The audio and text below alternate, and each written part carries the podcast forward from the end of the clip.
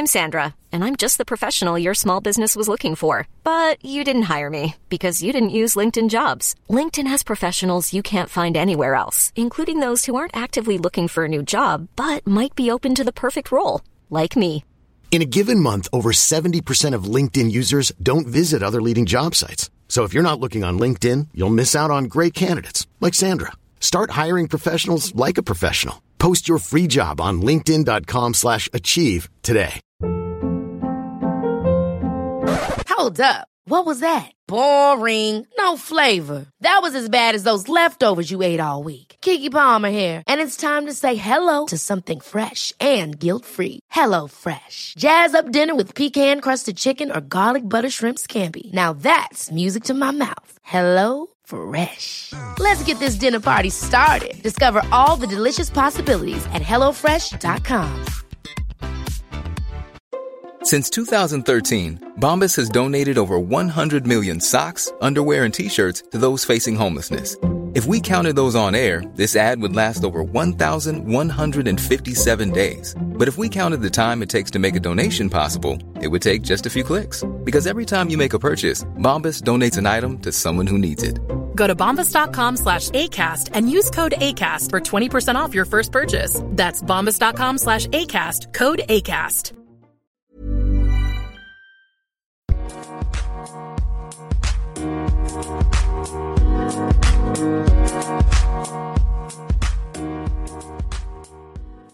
Bonjour et bienvenue dans ce nouvel épisode. Aujourd'hui, j'ai la chance de recevoir ma première invitée suisse, quelqu'un qui m'a bien fait rire lorsqu'elle était de passage par la Belgique. Je reçois Cinzia Cataneo. Comment ça va? Ça va super bien, merci de me recevoir. Avec grand plaisir. Mais alors, merci beaucoup d'avoir accepté de participer à mon podcast. Bah merci à toi, écoute, je suis trop contente d'être là, c'est cool.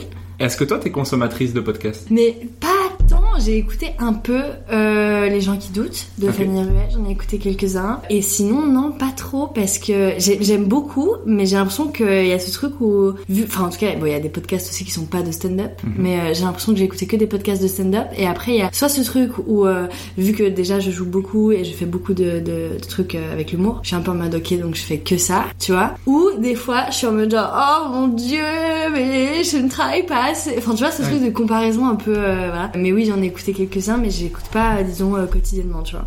Ok. Mais tu m'as dit euh, juste avant qu'on enregistre que tu avais écouté l'épisode avec Charles Nouveau. C'est vrai, c'est vrai, avec Charles. Tu voulais savoir un peu dans quoi tu t'emmenais. euh. Mais ah ouais, j'étais curieuse et puis mais j'ai remarqué en plus c'est marrant parce que j'ai un peu ce truc où euh, j'écoute beaucoup de podcasts de gens que je connais, ce qui est un peu bizarre du coup parce que je les connais. Tu vois ce que je veux dire? C'est un peu comme les films. Enfin, souvent je regarde des films, tu restes dans ta sécurité. Enfin, tu Mhm. vois. Ouais, j'écoutais pas mal de podcasts de gens que je connais ou que ou dont j'aime le travail aussi. Donc Bah moi, j'ai beaucoup de mal à écouter des épisodes avec des gens que je connais pas du tout. ouais, voilà, pareil. J'ai du mal à m'intéresser alors Donc que... là, personne va écouter ce podcast. C'est ça qui va se passer Non, en non, fait. pas- non, parce que justement, tout le monde n'est pas comme moi. Il y a beaucoup de gens qui ont dit en écoutant le podcast qu'ils découvraient des humoristes et qui Ouais. allaient voir des spectacles qu'ils n'avaient pas pensé aller voir au départ. Donc ça, je trouve ça assez cool. C'est vrai. D'ailleurs, j'aime beaucoup quand les gens m'envoient un message. Hey, j'ai pris un, j'ai pris des tickets pour aller voir un tel. Ah J'ai ouais. trop bien. Ouais, bah ouais, j'avoue, c'est cool ça. Ça, ça me fait plaisir parce que à chaque fois, les invités que je reçois dans le podcast, c'est des gens que j'aime bien, Ouais. qui m'ont fait rire. Sinon, je les invite pas. D'ailleurs, il y a eu des petits moments gênants parfois où on me dit, hey, t'as pas envie de recevoir? Et je fais, hey. Eh, comme Bah, il sera drôle. Ils sont drôles. Bah oui, ouais. c'est- c'est- après, je trouve ça, je trouverais ça bizarre de discuter avec quelqu'un en lui disant, ah, alors ton spectacle que j'ai vu hier, c'était. Nul Ah, comment on fait pour l'améliorer? Non, je, ouais, ouais, ouais, c'est vrai, je comprends. Du coup, voilà, je préfère euh, recevoir que des gens que j'aime bien et pouvoir leur faire des compliments. Donc voilà, Ah, bah merci, c'est le podcast du compliment. Donc si tu es là, c'est que tu es drôle. Yeah Pour toi, attention. pour moi. Nous d'ailleurs on s'est rencontrés le 19 mars dernier quand t'es venu jouer ton spectacle au Kings of Comedy Club. C'est ça, ouais. Moi je faisais la première partie du spectacle qui avait lieu juste avant, le spectacle de Denis Richir. C'est juste, ouais, c'est vrai. Alors honnêtement je suis loin d'avoir cartonné. Je trouve que j'ai pas fait un passage trop bien, mais toi t'étais dans la salle et tu m'as directement demandé de faire ta première partie. Ouais, Moi ouais, je ouais, trouvais ça c'est clair. super cool. Bah non, mais attends, c'est normal. Et euh, bah c'est surtout que j'avais pas de première partie. Mais non, à part ça, c'est non, moi j'ai trouvé super. Et je trouve que t'as un humour aussi qui était. euh, Bah moi ça m'a fait marrer, tu vois. Je me suis grave marrée et j'ai l'impression que c'était pas toi ce soir-là qui était pas bon ou quoi. Enfin, la soirée de manière générale, c'était très bizarre l'ambiance. Enfin, moi j'ai trouvé même, tu vois, pendant mon spectacle, euh, C'était mais calme. calme quoi. J'étais alors wow et je savais pas s'ils étaient avec moi et tout. Après quand j'allais les chercher un peu, ils rigolaient quand je faisais des interactions et tout, mais non, de manière générale, c'était calme. Et comme je t'ai dit, je pense que c'était pas toi, c'était vraiment l'ambiance euh, générale. Et donc ouais, j'étais pris en première partie parce que j'ai kiffé, tu vois. Sinon j'aurais pas, enfin. Non mais je trouvais ça cool parce que je sais qu'il y a des humoristes qui auraient tendance à prendre quelqu'un qui a vraiment cartonné en se disant Hum, ça ça va être bon pour moi, ça va mettre une bonne ambiance. Tu t'es juste dit bah il y a un humoriste qui est là, il a fait un truc cool, allez c'est bon, on fait Bah, je trouve. Alors moi, je fais pas du tout ça pour plusieurs raisons. La première, c'est qu'on a tous commencé, tu vois ce que je veux dire. Donc, Mhm. euh, enfin, et puis je commence encore. Enfin, tu vois, on est encore tous à nos débuts et tout. Mais putain, mais moi, ça veut dire que personne m'aurait jamais pris en première partie dans ce cas-là. Et euh, moi, le truc qui est fou, c'est que ma toute première partie, c'était celle de Bruno Pecky, mais ma vraie première partie officielle, c'était celle de Marina Rollman. Donc assez fou parce que j'avais fait aller à tout péter même pas euh, 10 scènes et j'étais mauvaise, clairement, hein, j'étais pas drôle. Et la meuf, trop chou, elle me prend en première partie parce qu'elle a besoin d'une première partie et tout, et ça se passe mal, tu vois, vraiment, genre c'est nul, genre je fais rire personne, c'est gênant à souhait. Et voilà, cette meuf dans la bonne vibe, qui a non mais c'est cool, non non, puis elle te fait des retours et tout, et j'étais là mais oh, c'est ouf, et j'aime trop cette mentalité de ben tu sais, on commence tous, c'est normal, il faut s'aider. Et, genre, et je trouve elle a une trop bonne bienveillance. Et, et moi, ouais, c'est c'est vraiment un mindset que je vais garder parce que, ben, on a tous commencé et tout. Et puis, enfin, d'ailleurs, je te dis commencer, tu commences pas, mais, euh, enfin, je veux dire, c'est bien de, même si je te connais pas, te- t'encourager et tout. Première chose. Et deuxième chose, je trouve que pour les premières parties, lol, quoi. Enfin, genre, même si ça se passe mal, t'es censé cartonner derrière. Tu vois ce que je veux dire? C'est facile de mettre toute la faute sur, euh, ah, en fait, mon spectacle, il s'est mal passé parce que ma première partie qui a fait 7 minutes, c'était pas ouf. Ben, non, truc. Enfin, après être drôle et tu vois, enfin, et puis même, enfin, par exemple, j'avais joué aussi des fois sans première partie, ce qui est plus dur du coup, parce que du coup, les premières 10 minutes, faut aller les chercher, nanana, mais c'est un bon exercice, tu vois. Donc je pense qu'il faut que tu réussisses à être euh, bon dans toutes les circonstances, et donc, euh, moi je prends n'importe qui, ça m'est égal. Ouais, mais moi je trouvais ça cool parce que je me suis dit bah c'est juste une humoriste qui voit un humoriste et bah il y a une possibilité de jouer. Donc, Bah ouais, grave, c'est ça aussi, tu vois, t'étais là en plus, et j'avais pas de première partie, donc il y a vraiment ce truc, bah c'était obvious pour moi que tu, tu la fasses, tu vois. Enfin, Ouais. Du coup j'ai payé pour la première partie que j'ai faite. ouais, ouais, c'est vrai que c'était marrant, ouais, c'est vrai, putain. Ça j'avais trouvé ça, ça m'avait fait rire. Je me suis dit mais même quand je joue je dois payer. Pour... Ouais, la tristesse, ouais, j'avoue que c'est un peu, un peu malheureux. Ouais, c'était cool. Mais franchement, j'ai j'ai beaucoup aimé le spectacle après parce que je me suis dit ah, elle est super sympa. Maintenant, j'espère qu'elle va être drôle comme ça. Ça va, on je pourrais l'inviter dans le podcast et euh, en effet j'ai beaucoup ri. Enfin tu m'as entendu parce que je ris fort hein, en plus. Enfin j'étais dans le fond de la salle. J'espère que tu m'as Ouais, entendu. je t'ai entendu, ouais, ouais. je m'en souviens. Mais c'est vrai que c'était un soir particulier. C'était un public assez euh, comme on disait théâtre un peu de on passe un bon moment mais on le Mm. Ouais, ouais. communique pas à la personne qui est sur scène Ouais. quoi. Bah, déjà, il y avait plusieurs choses. Enfin, moi, j'avais jamais. C'était la première fois que je jouais aussi tard. J'avais joué à 22h30. Mhm. Et euh, je pense que là, je vais choquer des gens, mais pour moi, j'étais genre, ah putain, je suis fatiguée, oulala, tu vois, il y avait vraiment ce truc euh, un peu mamie et tout. Donc déjà, moi, personnellement, j'étais là, ok, c'est plus challengeant qu'à 20h30. Et euh, le public, ouais, était assez âgé. Et du coup, j'étais assez surprise parce que tu sentais qu'au moment, ils fatiguaient un peu. Mais ils ont kiffé, et puis les interactions, ils étaient chauds et tout. Donc, enfin, ouais, c'était assez, c'était particulier. C'est un bon exercice. Enfin, Ouais. Mais c'est vrai qu'on a, on a moins l'habitude de jouer, enfin je sais pas comment ça se passe en Suisse, mais 22h30, souvent les plateaux c'est genre 20h. Moi j'ai, ouais, ouais, c'est ça. c'est la première fois que je joue à 22h30 aussi d'ailleurs. Ouais, ah ouais, c'est vrai, ouais, ouais. Bah, tu vois, euh, c'est juste qu'en Suisse, il n'y a pas beaucoup, beaucoup de, de demandes, ou il n'y a pas beaucoup. Donc, en général, on joue à 20h30 les spectacles. Euh, mais je sais qu'à Paris, enfin, voilà, c'est, pas du tout le même délire. Ils jouent à toutes les heures, et c'est parti, quoi. Enfin. Ouais. Mais non, non, du coup, euh, c'est un bon exercice. Et puis, je pense que si t'arrives à, à rocker euh, à ces créneaux qui sont peut-être plus difficiles ou pas, j'en sais rien, mais euh, c'est un bon exercice, quoi qu'il en soit. À fond. Mais t'as rejoué ton spectacle bah, ce samedi. Ouais, c'est ça. Là ça s'est mieux passé, euh, ouais. Enfin, t'as, mieux apprécié. Bah en fait ouais c'était les, les gens étaient plus jeunes et ils étaient plus chauds et euh, moi j'étais- j'étais vraiment contente parce que du coup bah en fait là le spectacle est vraiment en, c'est vraiment compliqué cette histoire de ce spectacle parce qu'en fait si tu veux je, l'ai- vraiment écrit pendant le premier confinement. J'ai eu ce truc de ah putain j'en ai marre et tout vas-y je repars à zéro. Puis j'avais une espèce de pression pendant le premier confinement où j'étais ah putain euh, je vais jamais y arriver et puis il y a plus de travail et puis mon dieu. Et donc j'étais tellement prise de panique que j'étais ah, vas-y j'écris j'écris j'écris puis on verra. Donc on est sorti du confinement. Euh, j'ai tout de suite joué mon heure euh, au Caustic Comedy Club à Genève en Suisse donc une heure brute que j'avais jamais testée et tout. C'était trop cool et vraiment c'était sympa. Et puis je l'ai joué quelques fois euh, mais peu en fait. Et ça a reconfiné pendant 7 mois et entre temps donc réécrire rebouger re- mais vraiment tu vois ce truc de en fait c'est toujours tellement du test en permanence. Et donc, je l'ai rejoué quelques fois. Après, euh, l'été dernier, j'avais eu un accident, donc j'ai de nouveau arrêté de jouer. Et puis j'ai repris, mais en fait, cette heure-là que t'as vu d'ailleurs, c'est jamais la même, parce qu'à chaque fois, je rebouge des 10 minutes, je réécris, machin. Et donc là, c'était une toute nouvelle version où j'ai fait une heure et quart avec, ouais, genre 15, euh, 15 euh, minutes de test quand même au tout début du spectacle. Donc j'étais trop stressée et en fait, bah, ça a grave marché, j'étais hyper contente et tout. Mais c'était long, c'était expérimental et c'était cool. Mais les gens ont, kiffé. Mais pour moi, je pense que le, meilleur euh, horaire, c'est vraiment. Euh, enfin, le meilleur timing, c'est 55 minutes, je pense. Que les gens s'endorment pas et que ce soit pas trop dense. Surtout que je pense que t'as remarqué là depuis le début de ce podcast, je parle beaucoup et je dis ah, beaucoup de choses. du coup, genre les gens vraiment ils sont là, waouh, calme-toi. 55 minutes à un débit comme le tien, ça peut être. C'est euh, très, ouais. C'est une heure et demie pour Jimo, tu vois. C'est ouais, c'est ouais, ouais, c'est ça, c'est ça, grave. Maintenant, c'était cool ce samedi et j'ai vraiment kiffé, donc. Et pour ceux qui veulent venir voir le spectacle, de quoi il parle Alors, justement, alors c'est marrant parce que là, j'ai eu un peu ce truc où j'étais à bon, euh, cette heure de spectacle, là, en fait, c'est plein de blagues, mais il n'y a pas vraiment de fond et de ligne conductrice. Mhm. D'ailleurs, toi, t'as pas vraiment vu ça non. Je pense.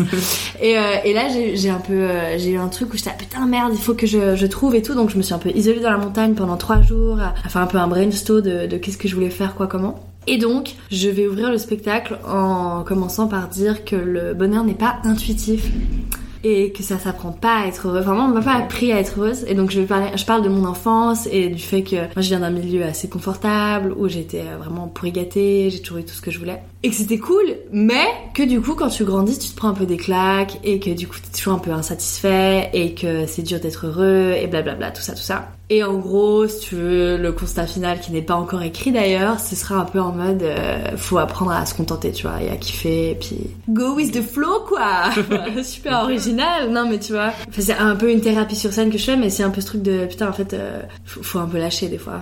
Je parle du fait que je suis quelqu'un de méga anxieux, qui a du mal à lâcher prise et tout, et tout, mais c'est encore en construction.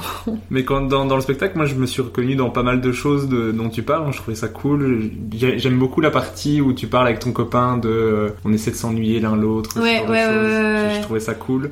Euh, après, moi, j'aime beaucoup quand on parle de couple en stand-up. Ouais. Ben, j'aime bien parce que quand on en parle comme un vrai couple, je sais pas si tu vois ce que je veux dire. Il y avait le cliché avant de ah, ma femme c'est trop une chiante ou oh, mon, mari il est, nul. Et je, suis là, mais pourquoi vous êtes en couple alors? Tu vois, Je comprends pas ce truc. Et donc, quand les gens parlent de vrais trucs de leur relation, je trouve toujours, toujours ça super chouette parce que c'est quelque chose qu'on n'a pas encore assez vu en stand-up, je trouve. Ouais, ouais, c'est vrai. Bah ouais, moi je parle, j'ai un peu cette partie euh, dans le spectacle où je parle du, du fait que des fois tu t'aimes bien faire chier à l'autre. Ouais, c'est ça. Et puis, mais il faut encore que je vois un peu comment je vais la, la réorienter et tout, mais je trouve que c'est vraiment un constat que je me suis fait. Des fois, je savais, putain, genre ce truc d'être pas un peu sadique, mais tu sais, enfin, de se taquiner, de se faire chier, alors que tu l'aimes, tu sais, enfin, il y a un truc un peu paradoxal. Et ouais, je trouve intéressant, mais je pense qu'il faut encore que je le développe un peu, mais euh, c'est bizarre parce que tu dis, putain, je, je kiffe cette personne, je l'aime trop. Et justement, ça, c'est vraiment un constat des fois, vraiment, c'est mon mec qui me dit, il me fait ma meuf, genre, tout va bien, on est heureux, pourquoi tu cherches la merde en fait Genre, tu sais, et c'est vraiment un truc, je mais oh, c'est abusé. Des fois, j'ai, et je, pense que ça vient un peu aussi de ce truc d'enfant de, eh, je veux plus, allez, on, va faire chier. Enfin, tu sais, un peu un enfant turbulent comme ça. J'ai l'impression mhm. des fois d'être un peu un enfant turbulent et, enfin bref, du coup, voilà. Bah, c'est un, des trucs qui m'avait marqué, mais euh, j'ai, moi j'ai beaucoup aimé le spectacle. Et, mais comme tu dis, il n'y avait pas encore de fil rouge à ce moment-là, il y avait pas mal de choses, pas mal de blagues euh, dans plusieurs styles aussi. Ouais. Il y a des moments où c'est un peu plus noir, des moments où c'est plus euh, absurde, moments où c'est plus euh, storytelling aussi. Ouais, c'est ça, c'est qu'en fait, très souvent les gens ils sont là, ouais, c'est quoi ton style? Je, euh, Eh bien, je suis multiple.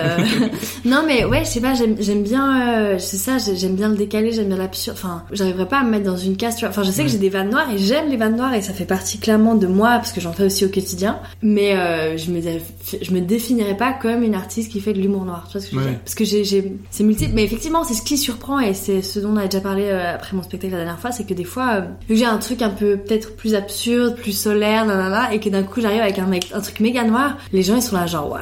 Et ça peut un peu euh, déstabiliser et c'est vraiment un peu la quête que je suis en train de faire de comment faire pour qu'à chaque fois ça passe. Et je trouve que l'humour noir des fois c'est, enfin c'est tellement dur et c'est vraiment un truc que moi j'aime et des fois euh, selon les ambiances et tout, je trouve que ça peut être compliqué et tout, donc il faut voir euh, comment bien faire ça quoi. Voir comment l'amener, mais c'est vrai que moi aussi j'aime bien, j'ai des petits trucs noirs, mais si je, je, sais que quand je vais, si je vais trop loin, les gens font mais ça c'est pas toi. Ouais, ouais, ouais tu vas pas assez, ben ça vaut pas le coup de faire des trucs noirs, tu vois. Ouais, ouais. Et puis moi, j'ai l'impression que des fois, j'ai un souvenir par exemple d'une vanne qui a pas bien marché, une vanne noire. Du coup, la fois d'après, je vais la jouer et j'ai l'impression que je suis limite un peu un désolé ou tu sais je l'assume pas de ouf et du coup c'est encore pire parce que ça marche moins bien. Enfin et du coup ouais c'est un peu une quête. Je sais pas encore ce que je dois faire exactement. Puis des fois c'est juste que c'est juste noir et c'est pas drôle tu vois. Et je trouve que des fois c'est dur de voir la limite de ok là je suis juste en train de choquer mais c'est même pas marrant en fait. Moi genre pourquoi tu fais ça tu vois? C'est toi-même quand tu le dis, tu fais Ah merde, dans ma tête c'était plus drôle. Ouais. oui. Et là, c'est juste waouh, violent, meuf. Ok, mais ouais, ouais, je trouve c'est c'est dur de. Mais en plus, bon, après, voilà, on va arriver sur le sujet de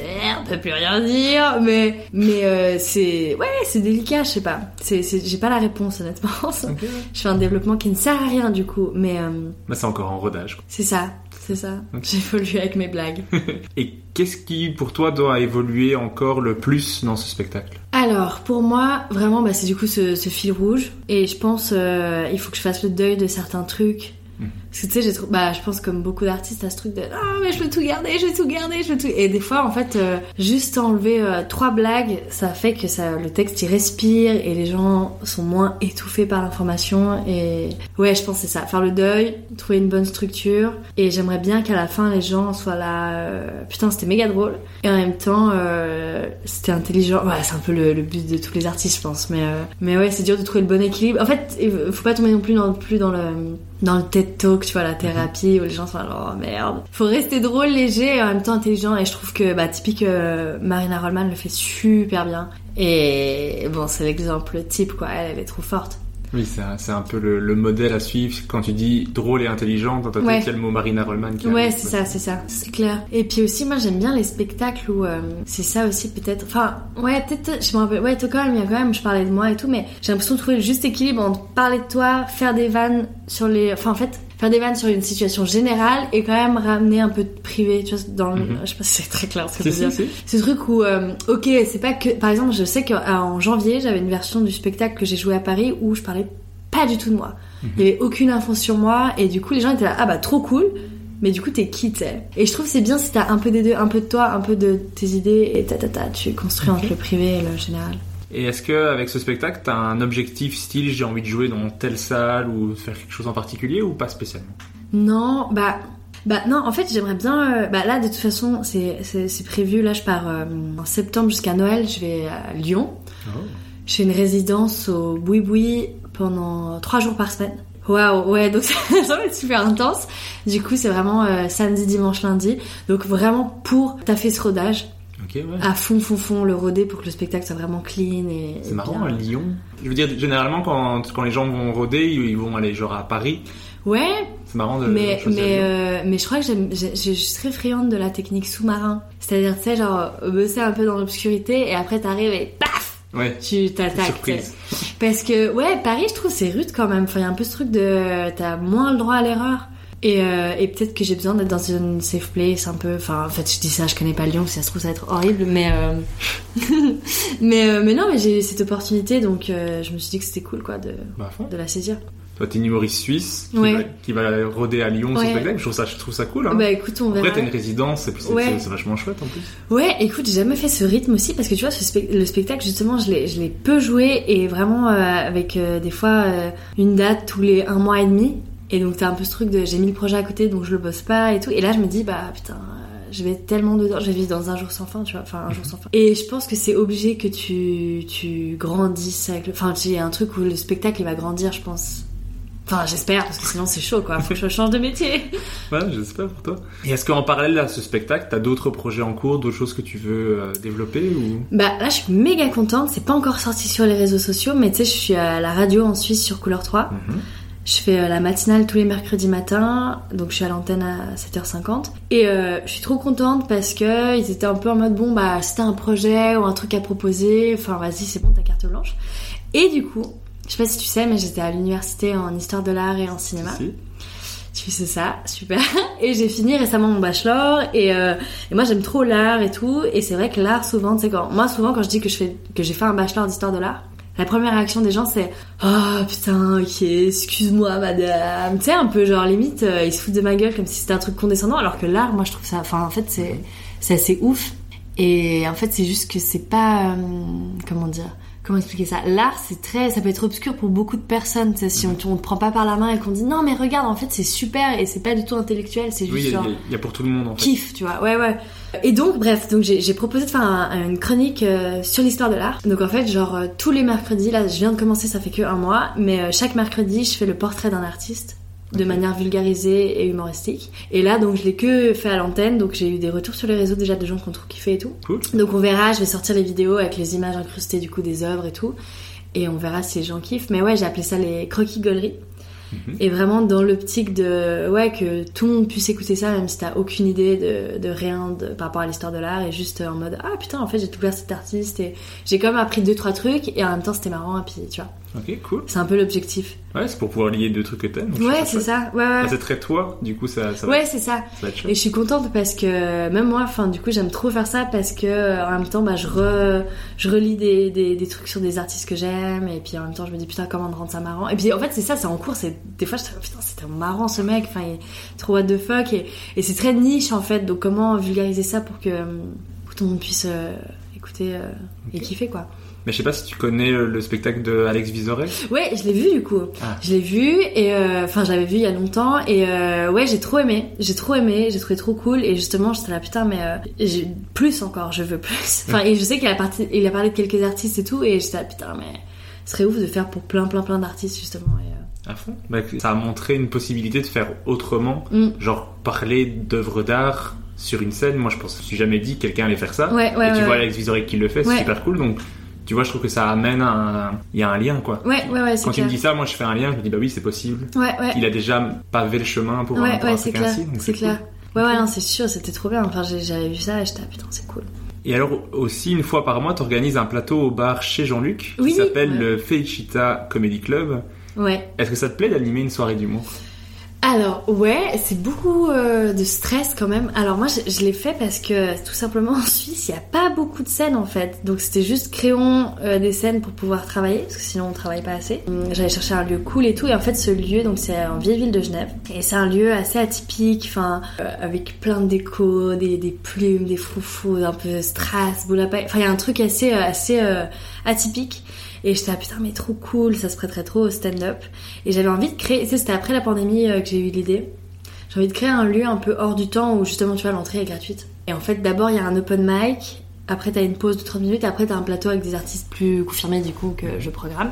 Et vraiment, ce truc, j'avais envie, tu vois, surtout un mercredi soir à Genève, c'est mort, y a rien et tout. Et j'étais, ah, vas-y, on crée un peu un lieu hors du temps et tout. Et bah, moi, je suis italienne et vraiment, avec ma soeur, trop de fois, on se dit, putain, là, ça me ferait trop du bien d'aller en Italie, de couper un peu. euh, Tu sais, un esprit italien un peu de, de fête, de joie. Enfin, c'est un peu un cliché aussi, mais hyper, euh, hyper cool que j'ai beaucoup avec ma soeur et que des fois, on est là, putain, on va trop envie d'aller en Italie faire une cure de, de positivité. Enfin, tu vois. Et du coup, j'étais ah, ok, le Felicita, ce serait cette ambiance-là. Et du coup, il y a un peu toute la playlist euh, qui est avec des sons italiens, bonne vibe, on se marre. Et donc, j'ai j'ai essayé un peu de créer un- un- une ambiance comme ça. Et euh, c'est trop cool, j'aime trop organiser. Et après, euh, c'est juste, ouais, il y a toute cette phase un peu stressante de putain, faut que ça se passe bien, nanana, faut qu'il y ait du monde et tout.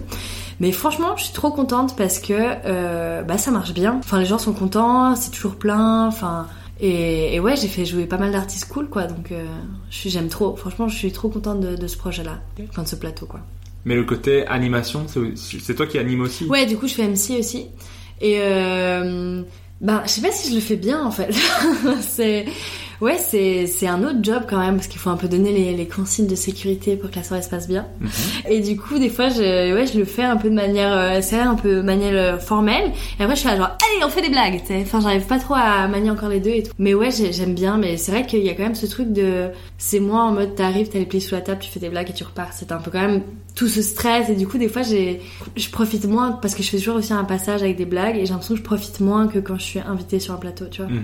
Parce qu'il y a quand même ce truc de attends après il faut que je fasse ça et ça et ça et tu vois C'est plus, c'est plus dur d'être dans le moment de ton sketch. Ouais. que T'as les autres, t'as d'autres trucs à penser, genre, Ouais. euh, est-ce que la soirée se passe bien, est-ce que... et en plus en fait j'ai aussi remarqué que du coup euh, vu que je suis là tous les mois et qu'il y a des gens qui reviennent tous les mois euh, je suis là putain merde euh, moi je fais tout le temps un peu les mêmes blagues enfin tu vois j'ai pas 1500 passages de 10 minutes qui sont béton et qui font rire tu vois Puis enfin, je pourrais tirer des trucs de mon spectacle, mais euh, mais il y a des trucs, enfin sur un plateau, ça se passe. Enfin, je me verrais moins le faire sur un plateau. Enfin, tu vois. Et du coup, des fois, j'ai trop cette pression. Je suis genre, oh non, je fais tout le temps les mêmes blagues et je me sens trop mal et tout. Donc il faut aussi. euh, du coup, ça me challenge à écrire et donc j'étais. Enfin ouais, c'est un peu toujours de, de la fabrication, mais euh, c'est stimulant quoi, je trouve, de toute façon. Mais moi, j'ai encore jamais animé de soirée d'humour. Enfin, j'ai déjà animé quand, quand on fait genre une soirée, genre tu fais un, un 30-30 avec quelqu'un, donc tu fais une petite présentation, c'est lui qui commence, Ouais, ce genre ouais. de choses, mais très léger, mais vraiment une soirée d'humour, j'ai encore jamais animé.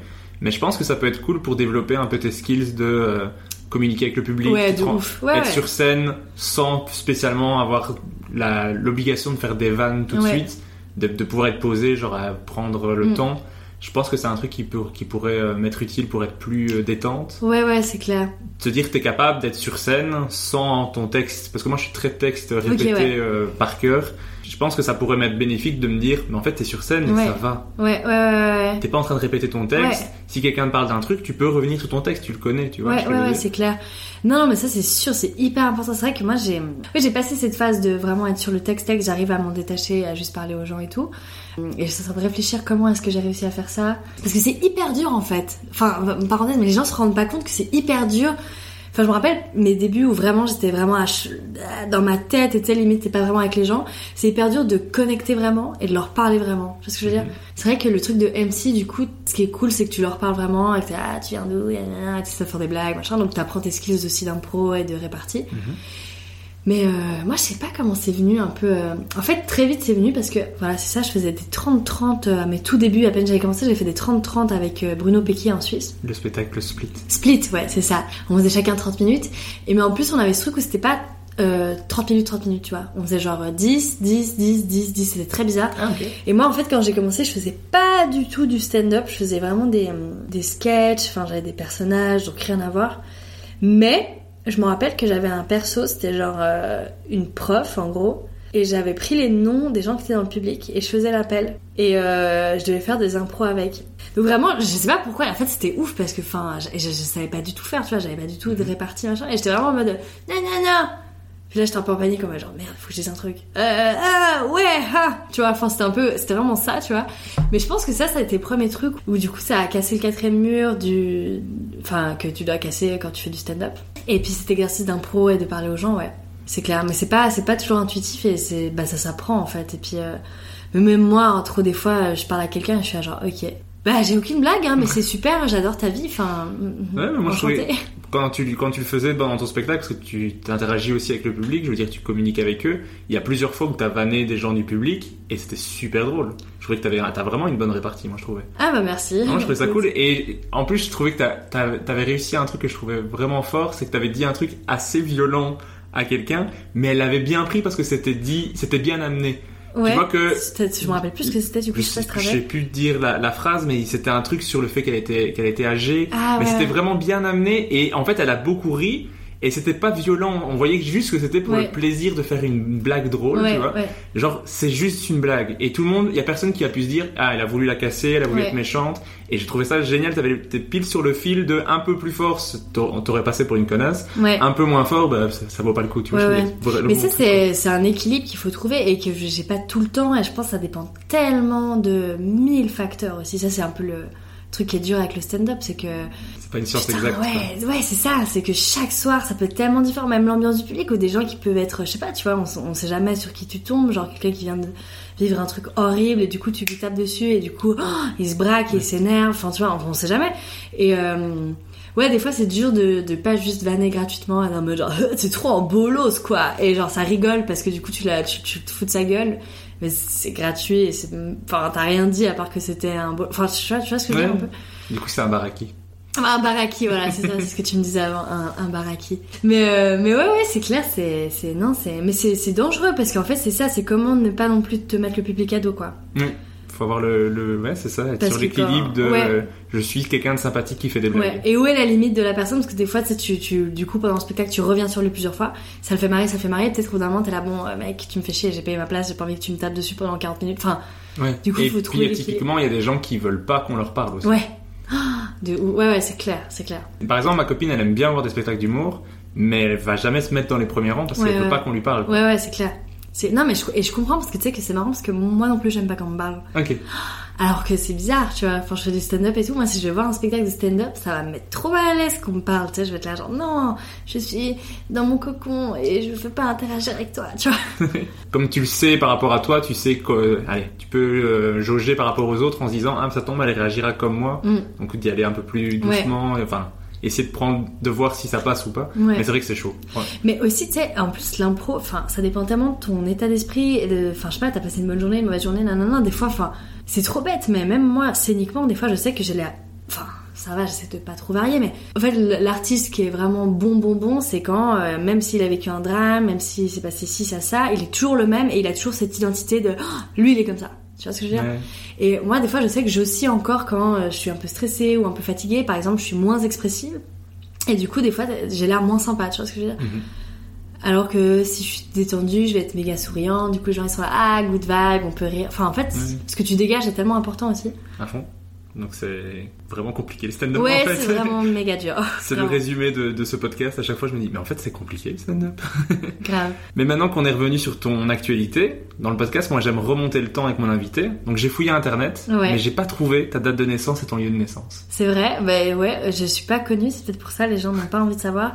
Je suis née le 22 juillet 96 à Genève. Et oui, c'est vrai que tu, tu, tu utilises aussi 96 Oui. que tu es suisse. Ah, c'est vrai, oui, c'est yes. génial, magnifique. Et je pense que tu as grandi à Verrier en Suisse. Ouais, c'est ça, ouais. Ah, quand même, Comment t'as trouvé ça Bah, Parce que je sais que euh, enfant, tu as fait ta première scène en primaire euh, Ouais. avec un autre humoriste suisse qui s'appelle Thibaut Agoston. Ouais, c'est fou. Donc je sais que c'était à l'école primaire de euh, de Verrier en Suisse, du coup. euh, Ouais, ouais, c'est ça. Ah, c'était le, c'était une école donc en Suisse, ouais, à Verrier. Et en gros, j'ai vraiment répété mot pour mot ce que tu viens de dire. C'était magnifique. C'est important. ouais, c'est important que les gens sachent. Euh, ouais, c'était un cours trop bol, je sais plus. Ma sœur le, s'était inscrite à ce cours-là.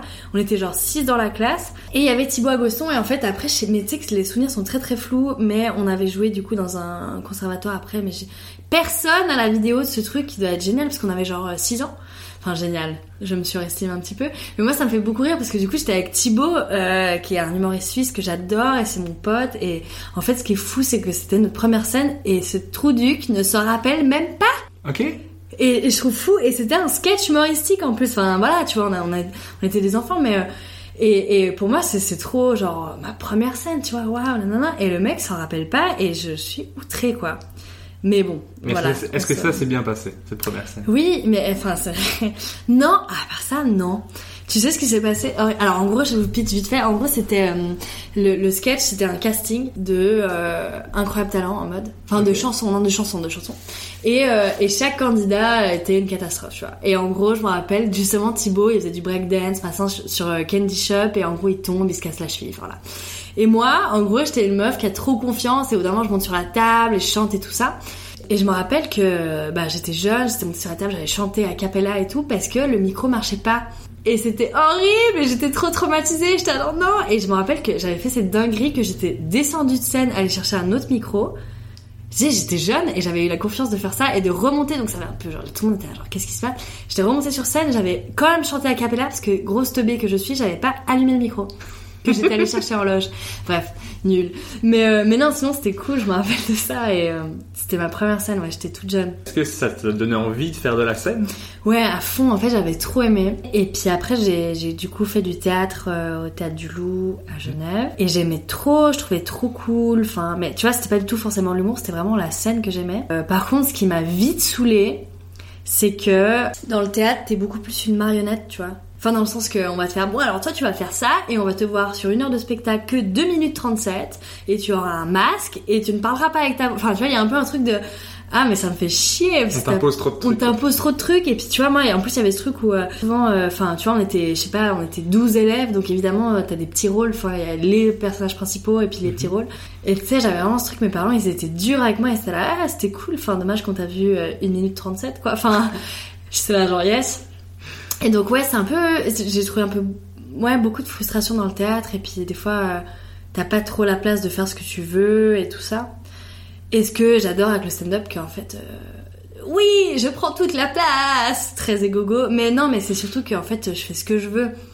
Et, euh, et après, voilà, ça se passe plus ou moins bien, mais Ouais, c'est toi qui choisis tout. en fait. ouais. Toutes les contraintes, ouais. ça vient de toi. Trop, trop, trop. Et t'en as pas beaucoup en fait. Ouais.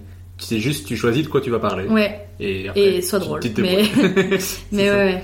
Mais est-ce que, enfant, t'étais déjà quelqu'un de drôle quand t'étais vraiment petite? Mais je sais pas si j'étais drôle, j'étais méga turbulente. J'étais un enfant hyper hyper turbulent et euh, c'était très compliqué pour mes parents parce que ouais en fait il y avait vraiment ce truc où euh, euh, je viens d'une famille du coup assez bourgeoise et puis euh, ma soeur était une enfant très très sage et moi j'étais un petit peu euh, bully à l'école tu sais Ok. Euh, donc j'étais euh, hyper turbulente euh, j'étais tout le temps en colère tout le temps à faire des bêtises et tout mais je crois que du coup c'était en tout cas je cherchais de l'attention c'est clair et je sais pas si c'était très drôle pour mes parents c'était un peu angoissant mais euh, mais non, je pense que ça fait qui je suis et c'est pas pour rien que je fais de la scène, tu vois. Enfin, Mais est-ce que tes proches, eux, sont des gens drôles? Ouais, mon père, enfin, mon père, euh, c'est, mon père, c'est vraiment un, un personnage, quoi. Enfin, euh, non, mais euh, ouais, ouais, mon père, il est, il est, il est trop perché et je pense que vraiment il y a beaucoup d'humour que je prends de lui et tout et ouais, c'est un weird, quoi. Enfin, les gens ils sont là, putain, il est trop marrant ton père, il est trop bizarre. Mais mon père, c'est vraiment, euh, ouais, ouais, je pense que mon père, clairement, il m'a donné son humour, euh, clairement, ouais. Et ta mère, moi? Ma mère, ma mère, elle est très drôle, mais elle ne le fait pas exprès. Ok. C'est-à-dire que, elle a- parce que ma mère, donc elle est italienne, elle est un peu malentendante, du coup des fois elle te, enfin elle est pas sourde complète, mais du coup elle entend, mais des fois elle entend pas tout très bien, du coup elle te sort des dingueries qui ont rien à voir avec le contexte, donc c'est très drôle. Et ouais, elle a cette culture italienne, du coup des fois elle sort des trucs genre, euh, ben monstre raciste en fait, et du coup euh, t'es là, mais tu peux pas dire ça en public, c'est chaud maman, mais du coup ça en devient drôle, et, et des fois t'assumes pas du tout, et t'es là bon, c'est les, mes parents, je les aime quand même, c'est pas grave, mais ouais. Ils sont drôles malgré eux des fois. Et est-ce que vous alliez voir beaucoup des spectacles d'humour Vous regardiez des humoristes à la télévision ou pas beaucoup? Non, pas tant, pas trop. Enfin, moi j'ai grandi euh, avec vraiment, enfin les seuls que je connaissais du coup c'était euh, Gad Elmaleh et puis euh, Florence Foresti. Mais c'était que ça, tu vois. Enfin, c'était les spectacles que j'avais du coup en DVD, que je regardais, j'aimais trop, j'étais trop fan, mais je connaissais pas plus. Mais je sais que quand je regardais ça et que j'étais enfant, j'étais là, putain, euh, je kifferais trop faire ça. Mais euh, en mode, je le ferais jamais de ma vie, tu vois. C'était, juste, euh, je trouve, je trouve ouf, mais je le ferais jamais, je ferais jamais rire. Enfin, ouais. Et pourquoi tu le ferais jamais dans le sens t'es pas capable ou dans le sens tu vois pas comment on arrive là? Ouais, c'est ça plutôt. Ok, plus dans le sens à l'école, tu vois, on te dit pas, tu peux être humoriste. Enfin, Ouais. c'est mort, tu vois. Tu vois pas c'est quoi le chemin pour y arriver Ouais. quoi. Mais moi, j'ai toujours dit que je voulais être actrice à mes parents. J'ai toujours dit ça. J'ai toujours dit, ah, je vais faire de la scène, je vais faire de la scène. Puis c'était, oui, oui, ce n'est pas un vrai métier. Tu, tu seras soit avocate, soit médecin. Enfin, tu vois, il y avait pas trop d'autres choix. Ouais. Donc, euh, donc voilà. Mais euh, j'ai quand même réussi à faire ça et donc c'est trop cool. Je suis contente. Et donc, ce qui fait que tu as fait pas mal de théâtre. Donc, tu l'as dit au théâtre du Loup jusqu'à tes 16 ans, puis Conservatoire de Genève. Ouais. Tu as obtenu une maturité en art visuel et tu as réalisé un court-métrage pour ton travail de fin d'études. Mon dieu. ouais, ouais. Il faut pas aller voir ça, ouais. Ça, je l'ai pas vu, j'ai pas Tu- trouvé. Ah, génial. J'ai Magnifique. pas trouvé, mais ça veut C'est dire qu'il est, ça veut dire qu'il est dispo, donc. Oh, euh, Je crois que je l'ai pas. Il est sur YouTube. Ouais, ouais, c'est chaud. c'est Ah, chaud. je l'ai pas trouvé. Non, non, mais il faut que je le supprime avant que ce podcast sorte. que vraiment, c'est chaud. Mais euh, ouais, j'avais réalisé un petit truc vraiment au bol, quoi. Mais euh, c'était marrant. Mais ouais, ouais, j'étais dans l'art, du coup, ouais, tu vois, c'est un truc qui. Ma mère est peintre en fait aussi, du coup, il y a ouais. plein de. C'est marrant que du coup que ta mère soit dans quelque chose d'artistique, mais veut quand même que toi tu fasses un métier assez classique. Ouais, et- c'est marrant. C'est marrant. Ouais, en fait, en fait c'est marrant parce que mes, mes deux parents sont des, des vrais artistes, c'est-à-dire que ma mère, elle, était, elle est peintre, elle est toujours. Mon père était cinéaste. Il, a fait beaucoup de cinéma. Mon père a fait des dingueries. Genre, euh, à 20 ans, il s'est barré genre au Brésil, euh, faire des courts métrages. Enfin, genre, euh, il a bossé avec. il était l'assistant de Louis de Funès. Enfin, genre, ouais, ouais, ouais, il a fait des dingueries. Il a fait vraiment. Mais, et c'était les années. mes parents sont assez vieux, donc c'était vraiment les années hippies, tu vois. Genre, mon père était vraiment un, gars avec des cheveux longs, plein de bagues. Il prenait trop de drogue. Genre, il, était dans les années folles à Londres. Enfin, vraiment, c'était. il aurait pu vraiment mal finir.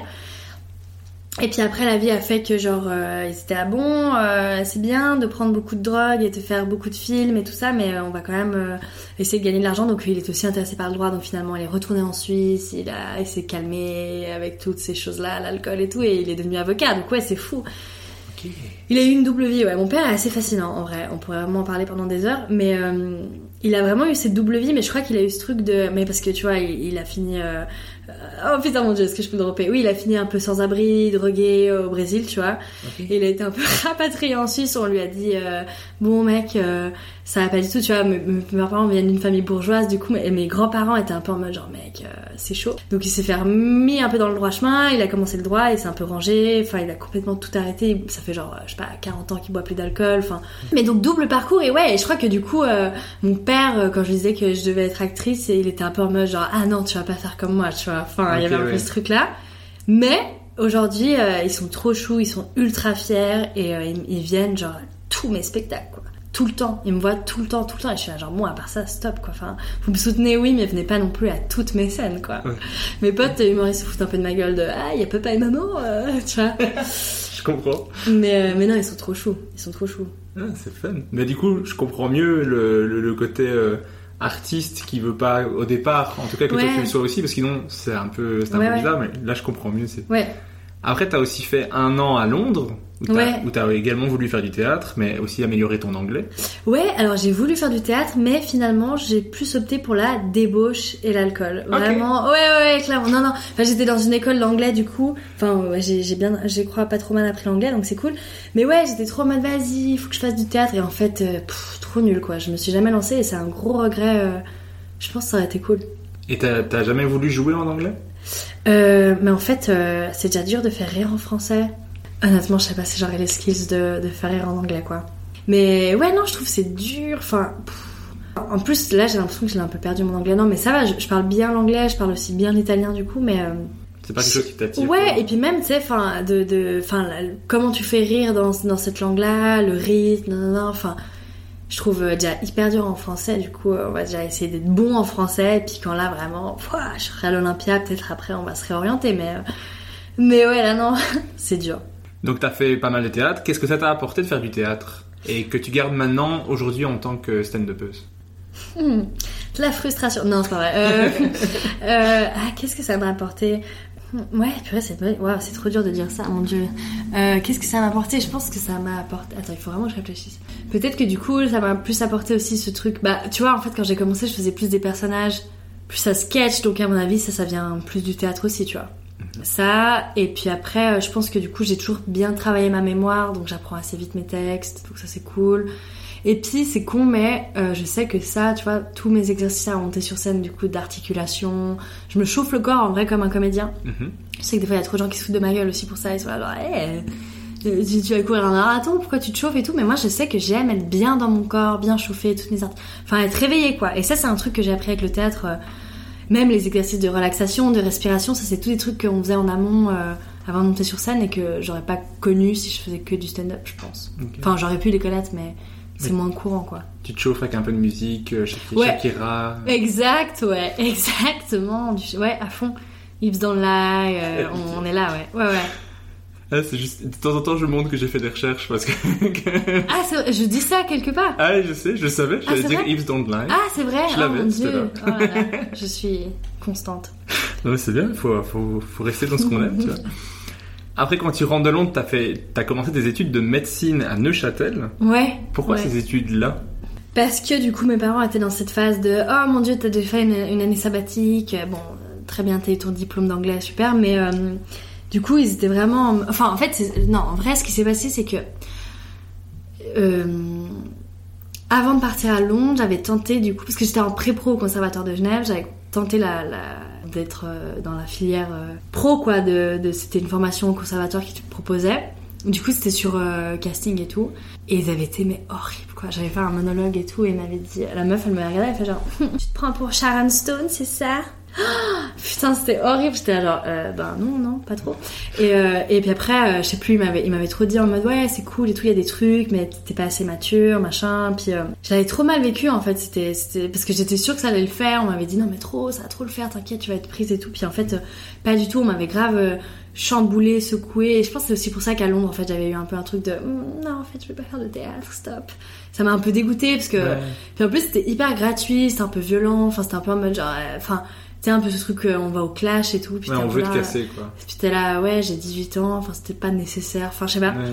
Pas très bienveillant. Et du coup, j'avais trop été déçue, je l'avais trop mal vécu, et je sais que du coup, enfin, j'en avais parlé à mes parents, puis du coup, ils étaient là, tu vois, hein?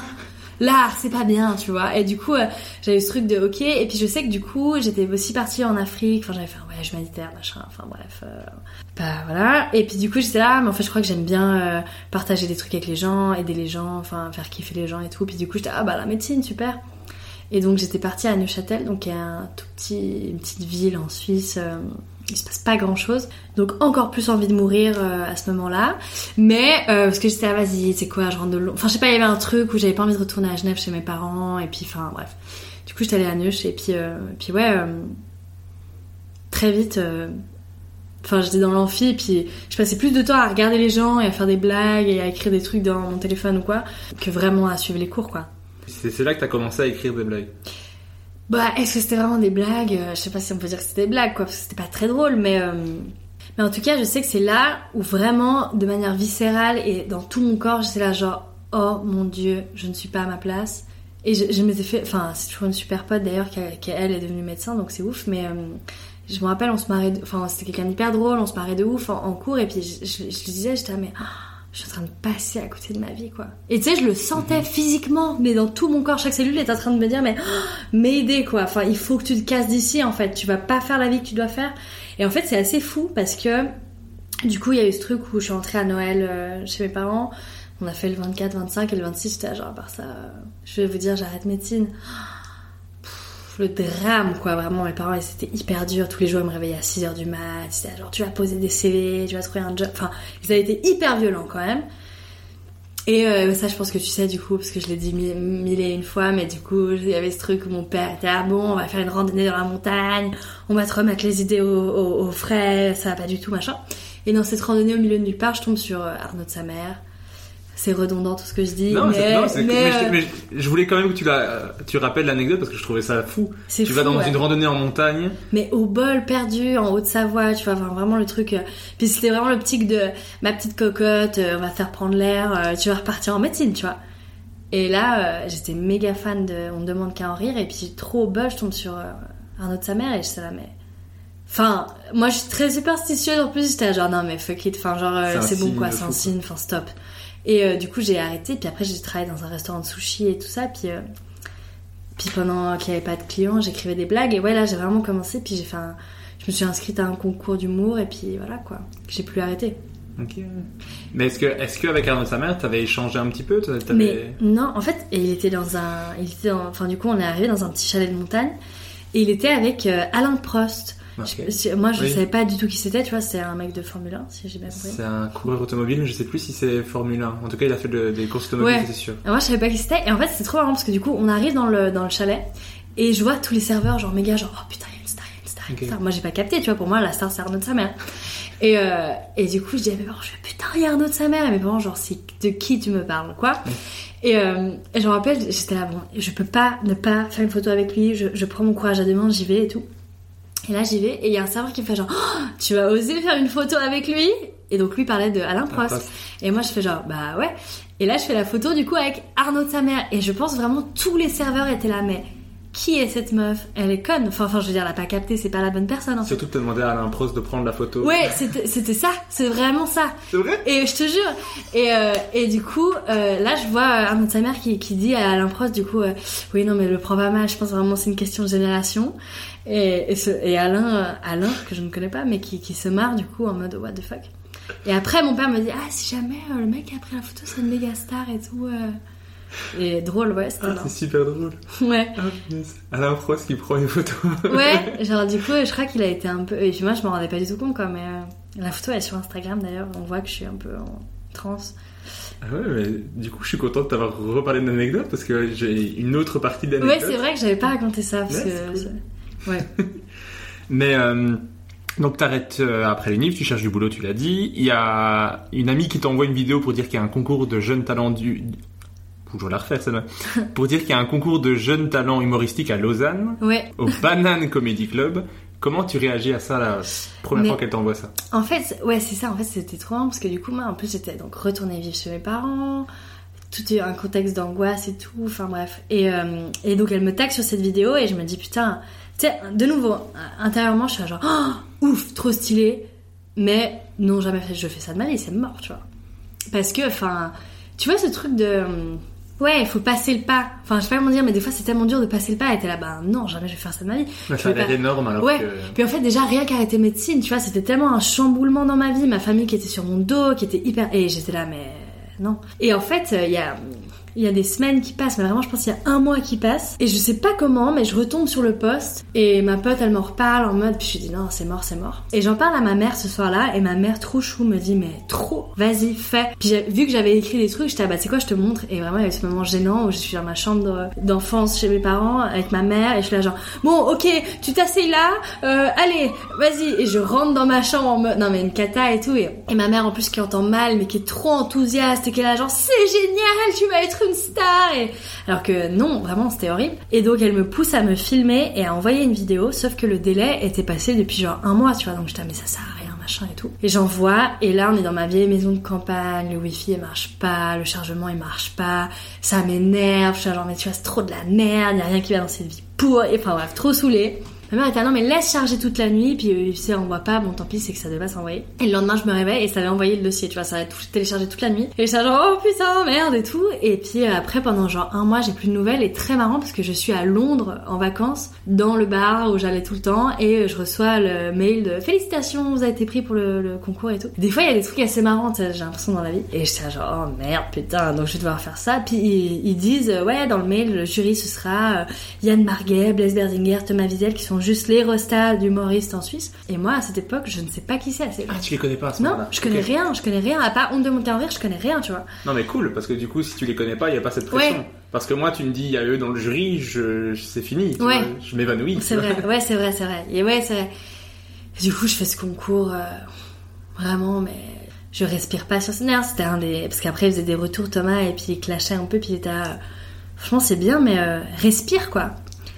Parce que c'est ouais, c'est cette première scène où j'étais rouge écarlate, et puis je, je débitais, euh, bah, un peu comme là, tu vois, genre je m'arrête pas de parler. Et... Enfin voilà quoi. Mais de là, j'ai jamais arrêté après. J'ai connu d'autres humoristes, j'ai fait des open stage, enfin, open mic, machin, et puis. euh, puis voilà quoi, j'ai pas arrêté donc trop bien. Et cette première scène, tu sais de quoi tu parlais? Tu te rappelles? Mon dieu, je faisais un truc si cliché. Je... C'était un sketch du coup plutôt, tu vois. Et c'était euh, la préparation pour aller en soirée des meufs. Donc ouais, pas très original quoi. Mais euh, c'était un peu en mode. euh, je me rappelle, c'était un truc un peu où j'étais en mode mission commando avec mes potes pour, pour pécho un gars, machin. Rien de très fou, rien de très drôle, mais, euh, mais ouais, c'était ça dont je parlais. Et puis ouais, c'était c'était cool quoi. Non, mais c'est cool parce que t'as, en plus, t'as osé le faire, t'as même invité des potes à venir te voir. Ouais, ouais, c'est En vrai. mode, tu voulais qu'il y ait des gens. Ouais, ouais, ouais, Parce bien. que aussi, pour aller en finale, c'était à l'applaudimètre. Et puis, mais c'était trop chou, c'est vrai, c'était venu jusqu'à Lausanne et tout, alors que, enfin, j'habitais à- Enfin, ouais, ils avaient fait le déplacement trop chou, ouais, ouais, c'était cool. T'as même été jusqu'en finale. Ouais, Là-bas, t'as rencontré plein d'humoristes qui, du coup, te proposent de faire des scènes, t'en fais, t'en fais plein. Euh, mais surtout, tu rencontres Bruno Pecky, qui Ouais. te demande de faire sa première partie au Caustic Comedy Club. ouais. ouais. Mais avant, du coup, tu m'as dit que t'avais fait la première partie de Non, juste, ouais, non, non, justement. En fait, ce qui est fou, c'est que du coup, donc, Bruno, qui lui, pour son travail de Mathieu, du coup, c'est. Bac pour la France. C'est ça, le bac pour la Travail France. de fin d'études pour la Belgique. Voilà, c'est ça. Euh, il avait fait un, spe- un- un spectacle d'humour d'une heure. Et du coup, il, il a proposé de le jouer au caustique. Elles ont accepté, les filles du caustique. Et euh, il me prend en première partie. De nouveau, quoi. Enfin, les trucs se sont un peu alignés. Ce soir-là, il y avait euh, mon producteur dans la salle, donc euh, Sébastien Cortési, qui est cofondateur de Jokers, qui est la production euh, suisse, quoi, avec Thomas Wiesel. Et puis, euh, les filles du caustique, donc Émilie Chapelle et Olivia Gardet, qui sont aujourd'hui euh, mes managers. Et euh, ce soir, il y a un espèce de truc où tout le monde se dit Waouh, ok, on va travailler avec ces deux petits. Et... Parce qu'en fait, en, en Suisse, à ce moment-là, on était 12 et tout le monde. était- Enfin, nous, on était les deux nouveaux et les deux jeunes aussi, plus jeunes. En tout cas, on avait 20 ans, tu vois. Donc il y a eu un peu ce truc de Ah putain, et en fait, il y a eu, on a discuté le soir même, c'était ok, vas-y, on va être produit et managé. C'était genre ma Ok. septième scène. J'étais là, genre ok. Et donc, méga coup de bluff. Et ouais, c'est pour ça, un mois plus tard, je fais la première partie de Marina Rollman, alors que j'ai- jamais fait rire, et voilà, tu vois. Donc, euh, donc c'est cool. Et puis, j'ai commencé à, voilà, vraiment travailler avec les filles du caustique, donc Émilie et Olivia, qui sont aujourd'hui mes, mes, mes potes, mes managers, euh, les gens avec qui je travaille au quotidien. Et donc, c'est ouf, quoi. Enfin, ça se joue à rien. Enfin, À voilà. fond.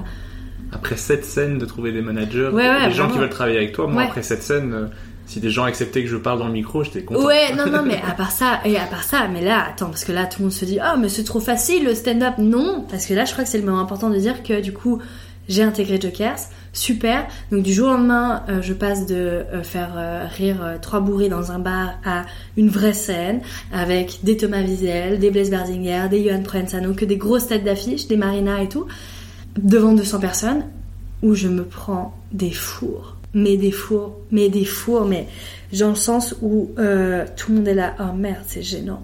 Mais genre vraiment, c'est gênant, tu vois. Et, et je, je rentre en train et j'ai une heure de train et je passe mon heure de train au téléphone avec Olivia et Emily à pleurer, à me dire genre putain c'était horrible, c'était horrible. Et en plus il y a cette pression où en plus en Suisse pas beaucoup de femmes, il y avait vraiment que Marina de, dans le stand-up, tu vois, de connues. Et du coup cette double pression de il faut que je fasse rire mais en plus je suis une meuf donc faut que je prouve que les meufs sont drôles, tu vois. Ok, ouais. T'as cette pression de te dire, Ouais. si, si je suis pas drôle, les gens vont se dire, ah ben vous voyez que les filles sont pas Ouais. drôles. Ok, ouais. Et, euh, et ça, ça dure des mois, des mois et des mois. Et pendant des mois, je bide, je pleure, ça se passe mal. Et euh, ce truc où tu vois vraiment, genre, je descends de scène et les gens ont de la pitié, tu vois. Et je me fais griller de ouf en Suisse. Je me fais griller devant des programmateurs de festivals, devant des, des, gens- des gens qui ont des salles. Vraiment, tout le monde me voit comme la meuf, on sait pas pourquoi elle est chez Jokers, elle est pas drôle, elle bide, elle fait que. Enfin, ça se passe mal, quoi. Et qu'est-ce qui fait que tu tiens? Et euh, qu'est-ce qui fait que je tiens? Il fait que je tiens. Mais le seul truc qui fait que je tiens, c'est qu'il y a Emily et Olivia qui sont derrière moi et qui, qui sont là. Non, meuf, euh, il y a un truc, ok, tu lâches pas, tu, tu y arriver, ok, il y a un truc, il y a un truc et tout. Et donc, euh, petit à petit, elle commence à, à, à me dire, ok, stop, t'arrêtes de faire des grandes scènes, on, re- on reprend les bases, ok, on se calme. Et en fait, c'est juste que j'étais plongée dans le grand bain, mais beaucoup trop tôt, tu vois, j'avais jamais fait rire. Et on me fout avec des, des méga rostas et j'étais pas prête. Et puis du coup, ça a été hyper violent. Parce qu'en plus, du coup, il y avait non seulement ça, mais il y avait aussi tous les autres humoristes qui étaient pas forcément dans des prods et quoi, qui étaient là, putain, mais lol, c'est qui cette meuf, elle est juste là parce que c'est une meuf, tu vois. Ce qui était peut-être un peu vrai aussi, tu vois. Donc un- ça a été un, début méga violent, quoi. Et, euh, et c'était horrible parce que, tu sais, mes potes étaient là, mais non, mais c'est génial, putain, tu joues avec machin, machin. Et t'es là, mais mec, les gars, vous savez pas, vous savez pas ce qui s'est vraiment passé. Ce qui est vraiment passé, c'est que j'ai été ridicule pendant euh, 15 minutes devant 200 personnes. Enfin, c'est ça qui s'est Ouais. passé. Et donc, euh, et donc ouais, on est revenu aux bases avec mes managers de euh, tous les samedis, tous les dimanches, de genre 10h du mat à 15h, c'était euh, on répète, on répète, on répète. C'est genre rien que les bases, tu vois, genre euh, ben apprendre à parler aux gens, euh, apprendre à, à prendre le temps, à faire des silences, à juste être sur scène quoi. Parce que tu sais, il y a des gens, c'est leur première scène, tu les vois et t'es là genre bah putain, et j'ai un Ouais. ouf. Moi c'était pas ça, hein. j'étais rouge écrevisse, je marchais dans tous les sens, j'étais genre et les gens étaient là waouh, c'est quoi cette malade?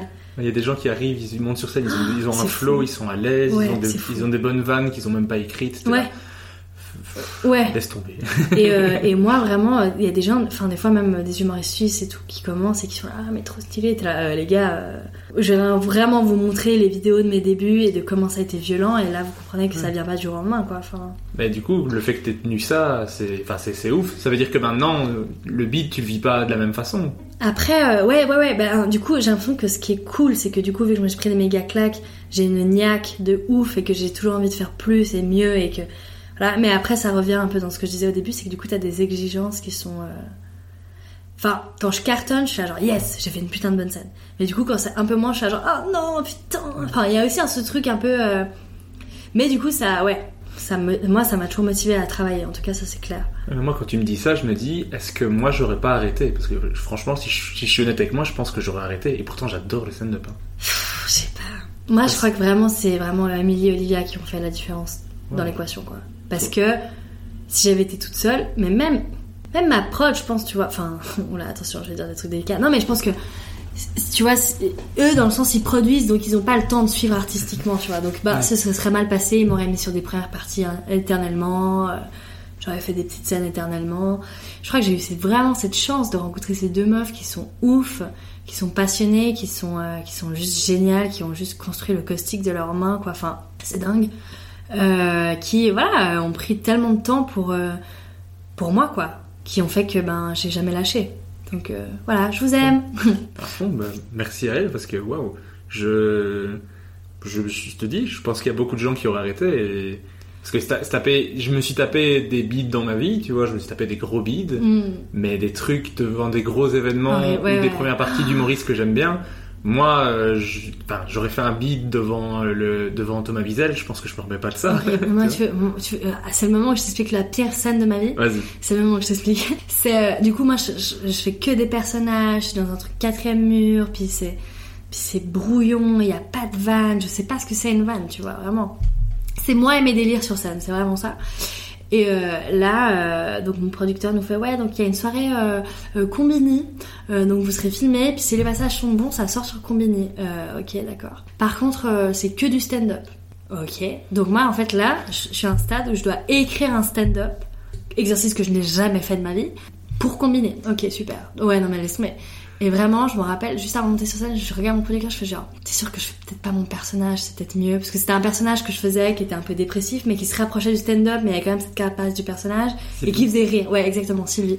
Qui faisait quand même rire et qui marchait bien. Un truc très- très théâtral, mais qui marchait quand même. Là, on était sorti de la phase du bide.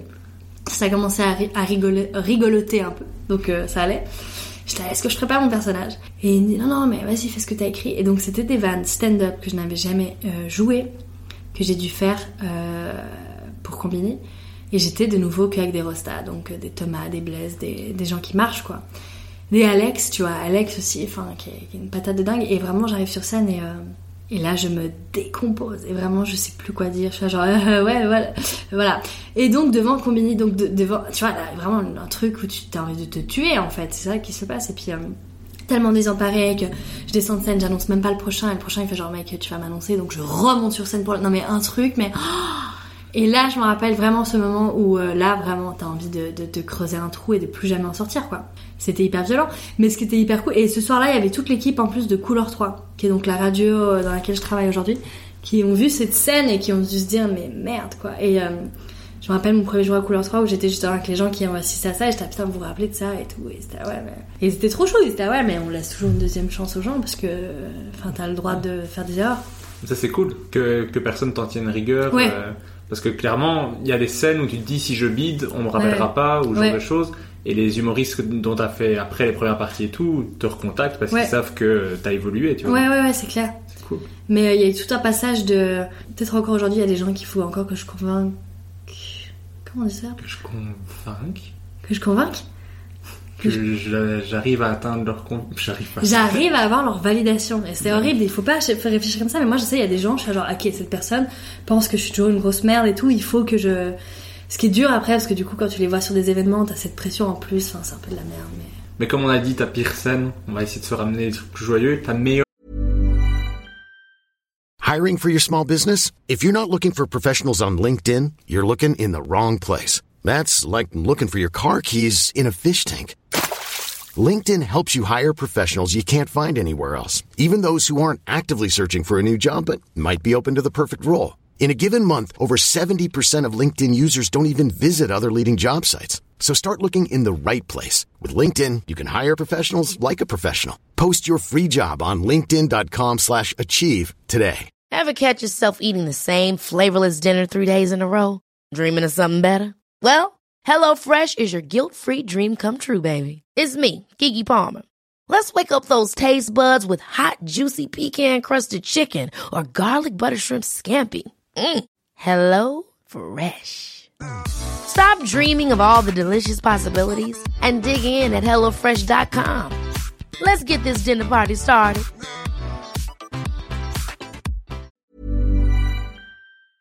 scène depuis le début? Ah, putain, ça, c'est trop dur à dire, ça dépend trop.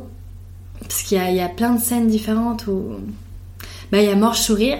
Ça, je crois, en fait, c'est un souvenir qui est impérissable parce que c'était fou, parce que c'était justement avec mon personnage et. euh, et c'est un concours du coup et, euh, et beaucoup de gens du coup m'ont vu bider énormément sont là et puis il y a ce truc où euh, je me donne tellement à fond et il y a vraiment tu sais ce truc des fois où tu sens une alchimie avec le public et c'est fou. Et quoi que tu fasses quoi que tu dis ça marche et, et tu peux pas être plus juste et plus dans le moment présent qu'à ce moment-là. Et donc ça c'était ouf parce que j'ai gagné ces soirées et puis je l'ai gagné entre guillemets enfin sans faire genre. C'était à, l'unanimité enfin tu vois dans le sens où bah aussi parce que c'était un personnage et c'était le public était beaucoup plus personnage et tout le monde faisait du stand-up donc tu vois il y avait un truc aussi un peu atypique mais ça c'était fou ouais c'était un souvenir qui est où pour la où j'avais l'impression que putain toutes les claques que je m'étais pris dans la gueule j'étais genre ah God yes, enfin. Et en même temps, ça veut rien dire, hein, parce que tu peux, il y a des gens qui gagnent des concours qui sont mauvais, donc tu vois, enfin, je veux dire, on peut pas être attaché à ça, mais pour ce soir-là, je me, je me suis, tu sais, enfin, il y avait eu un truc où, pff, Bah merci quoi, yes, enfin, oui. Enfin, une validation de... Et juste, enfin, dans le sens le public était en adéquation avec le résultat, tu vois, enfin, Mhm. c'était, c'était juste. Donc ça, ouais, c'était ouf. C'était vraiment euh, trop bien. Et est-ce que en Suisse, comme, comme un peu en Belgique, il faut que les humoristes commencent à bien fonctionner en France pour que le grand public suisse les connaisse ou pas, pas spécialement? Je sais pas trop. Euh, c'est une bonne question. Moi, je sais que là, je joue un peu. Enfin, là, je joue en Suisse et tout, mais je sais que maintenant, en tout cas, mais les filles, les filles, euh, Olivia et Emily, elles veulent que j'aille à l'étranger et que je que je fasse des bons trucs à l'étranger pour justement convaincre la Suisse. Enfin, il y a un peu un truc comme Mhm. ça. C'est peut-être un peu vrai, ouais. Je sais que c'est le cas de beaucoup de personnes. Mais en, en Belgique, Marina. en Belgique, c'est vraiment ça. Ouais, Bah, les, plus, les humoristes les plus connus en Belgique, c'est ceux que les Français connaissent. ouais, Ah, Parce que une fois qu'ils sont arrivés, Ouais, ouais. je prends l'exemple de Fanny Ruet, ouais, elle était déjà super forte bien avant d'être sur France Inter.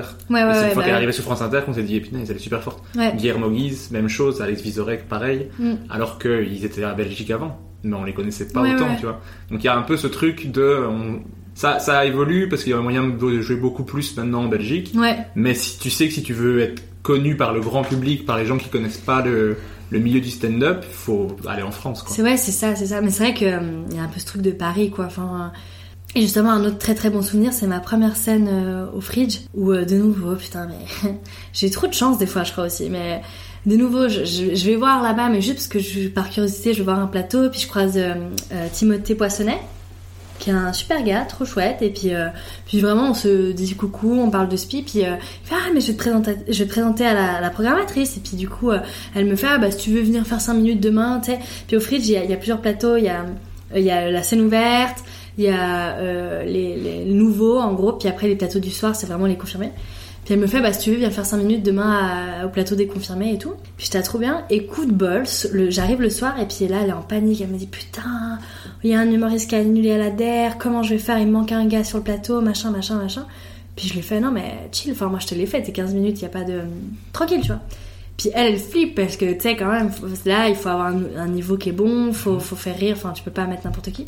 Et donc j'ai fait les 15, et là, et là vraiment, là, ça aussi, c'est un très très bon souvenir où, euh, où ça marche méga bien, et, euh, et vraiment, je fais un carton, et du coup, il y a eu un peu ce truc de, ah, ok, cool, tu reviens quand tu veux, et tout, et puis... euh, et ça, ouais, c'est des trop bons souvenirs, parce que du coup, t'es là, ah, ok, enfin, j'en mets quoi. Enfin, c'était ma première scène, euh, tu vois. En plus à Paris. euh, Ouais, ouais, ouais, tu vois. Puis Paris, c'est dur, hein. Enfin, puis quand t'es une meuf, en plus, enfin, il y a tellement de compétition, enfin, et les gens sont tellement euh, durs que j'ai l'impression que quand t'es une meuf, faut que tu sois euh, limite six fois plus drôle que les mecs pour que les gens soient là. Ah ouais, c'est sympa, tu sais. Enfin, Ok. Tu ressens si fort que ça euh ouais, quand même. Enfin, ça dépend où tu joues, je pense, mais euh... parce que malheureusement, vu qu'il y a moins de meufs, il y a aussi cette discrimination positive. Du coup, des fois, les mecs ils sont là, genre, ah ouais, bon, elle est là juste parce que c'est une meuf. Puis du fois, des fois, moi, ça me met un peu l'impression, je suis là, bah, non, trop du que je suis là parce que je suis drôle et que mes vannes sont bonnes, tu vois. Et c'est ça qui est hyper dur aussi. Ouais. Enfin, des fois, moi, je sais, je, je suis là, putain, est-ce qu'on m'a appelé parce que je suis une meuf ou on m'a appelé parce que je suis drôle? Et c'est pour ça que euh, je bosse beaucoup pour vraiment que les gens soient là, non, non, en fait, elle est drôle, tu vois. Mais t'as quand même l'impression que tu dois prouver plus. Ouais, Ok, ouais.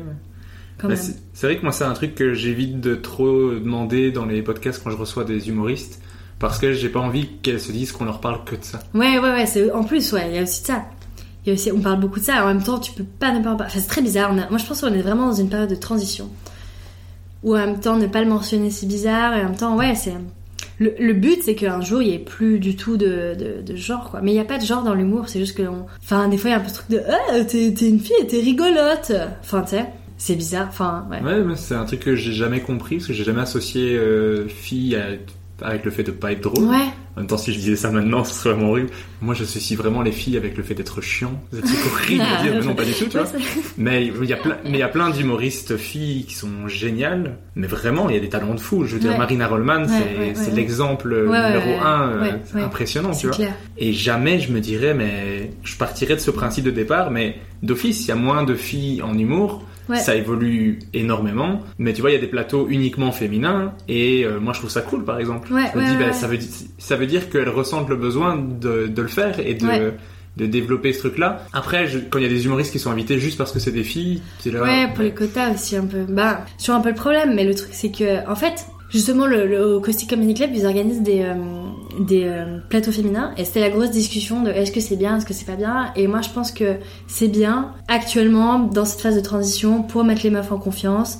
Parce que moi, j'avoue, hein, pareil, ça aussi en Suisse quand j'ai commencé, putain. euh, et des remarques sur mon physique et des genre ah, t'es pas drôle mais euh, t'as un bon cul Euh, yes merci quoi et genre j'ai 18 ans et genre euh, mon dieu et en plus je bide et en plus tu vois enfin c'est que des trucs waouh c'est dur c'est dur c'est dur c'est dur mon dieu c'est dur donc euh, je pense que c'est cool de créer des safe places pour les gens qui commencent et tout, pour les filles qui commencent et tout. Et, euh, et après, ouais, c'est clair que bon, c'est toujours délicat parce que du coup, euh, tu sais, les gens qui sont là, il nous faut une fille, il nous faut une fille, bah pff, non, il faut des gens drôles en fait. Ouais. C'est ça l'essence du stand. Enfin, tu vois, c'est toujours déli- c'est hyper délicat, mais moi j'ai pas les réponses, t'avoue. Ouais. Mais moi, euh, quand on est là, genre, ah, euh, ouais, il nous faut une fille, donc on- il nous faut une fille, il nous faut quelqu'un de drôle et une fille si possible, ouais, c'est un peu ça. Bah après, il faut que ça, ça évolue dans un sens où on n'y pensera plus parce ouais, que ça sera exact- tellement ouais. intégré Oui, que. voilà, qu'il n'y a Mais- pas de différence. Mais il y a des plateaux uniquement masculins parce qu'il y, a- il y a des fois il y a, pas de filles, tu vois. Et aller en chercher une juste parce qu'il faut une fille, je trouve ça ouais, con ouais, aussi. pareil, c'est clair, c'est sûr, c'est sûr, non, il faut, c'est ça. Mais après, il y a aussi cette discussion de, du coup, les filles sont moins drôles, donc on les fait pas jouer, donc elles progressent pas. D'où l'importance d'avoir des plateaux féminins, comme ça, elles rock, et après, hop, on les prend partout. Ouais, ouais. C'est horrible, j'ai l'impression de parler d'handicapés, c'est genre... euh, on les met bien en condition pour qu'elles réussissent, et après c'est bon, on peut les mettre dans le vrai monde. Enfin, c'est très bizarre, mais ouais, c'est un peu... euh, Mais c'est vrai qu'en stand-up, c'est une, c'est une minorité, quoi. Ouais, mais euh, aussi parce qu'on leur a pas laissé la place, tu vois. Oui, bien sûr. bien Enfin, sûr. donc c'est toujours des questions un peu compliquées de... Mais en fait, toutes les humoristes euh, avec qui j'ai déjà parlé ont toutes au moins une phrase ou une histoire, comme tu, comme tu l'as Mm. dit, euh, où on, on parle de ton cul, de ton physique. Ouais. Moi, euh, depuis 2014, on ne m'a jamais parlé de mon physique. hein. Ouais, ouais, À bah aucun moment, Non, on m'a dit un truc, tu vois. Et clair. donc, je me dis, bah oui, c'est que il doit avoir, euh, il doit avoir un truc qui a amélioré, quoi. Et surtout quand tu commences, enfin je veux dire, tu commences pas dans des magnifiques, enfin de manière générale évidemment je parle, hein, mais tu commences pas dans des trucs incroyables. Tu commences dans des bars, donc avec des gens ivres, et ouais c'est dur quoi, enfin tu montes sur scène, tu te fais siffler, enfin t'es là genre mais mec, euh, c'est pas du tout le... non.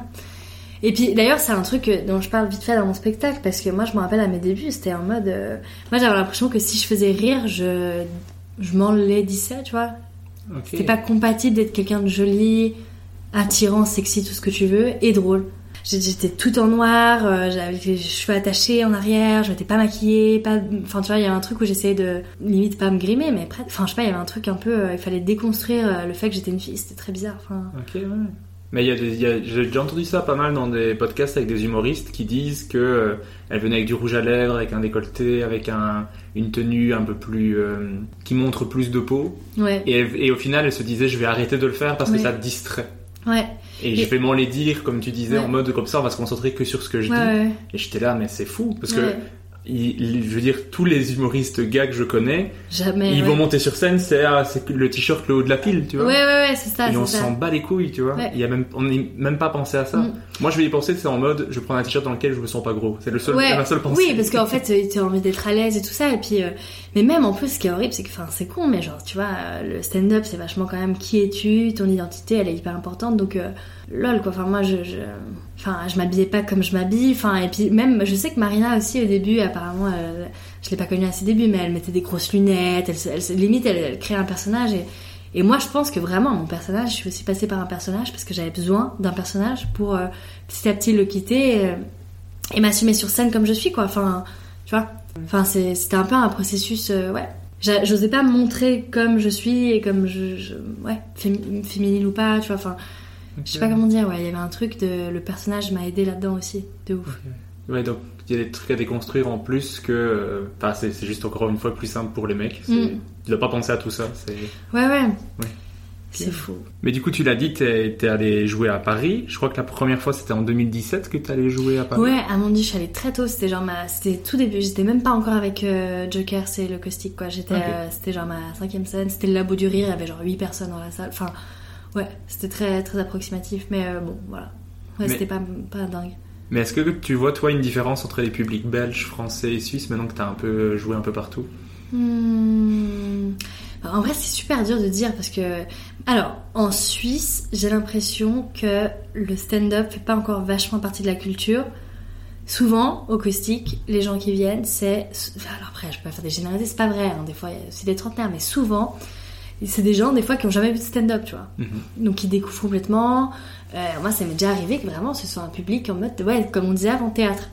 Et moi, un délire, une fois, ça m'est arrivé. Vraiment, j'étais à la moitié de mon spectacle. Et euh, il y a vraiment quelqu'un qui fait Bon, bah, on attend que ça commence, hein. Et vraiment, et du coup, j'étais obligée de rebondir dessus. Je suis ah oui, non, parce que là, c'était vraiment que la chauffe. Hein, après, j'arrive avec des perruques et tout. Non, mais c'était un. J'étais là, waouh, la violence, la violence.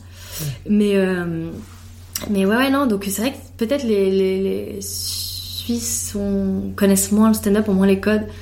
Tu vois, à Paris, j'ai l'impression qu'ils sont hyper vifs. Enfin, tu peux aller vite sur des trucs et tout.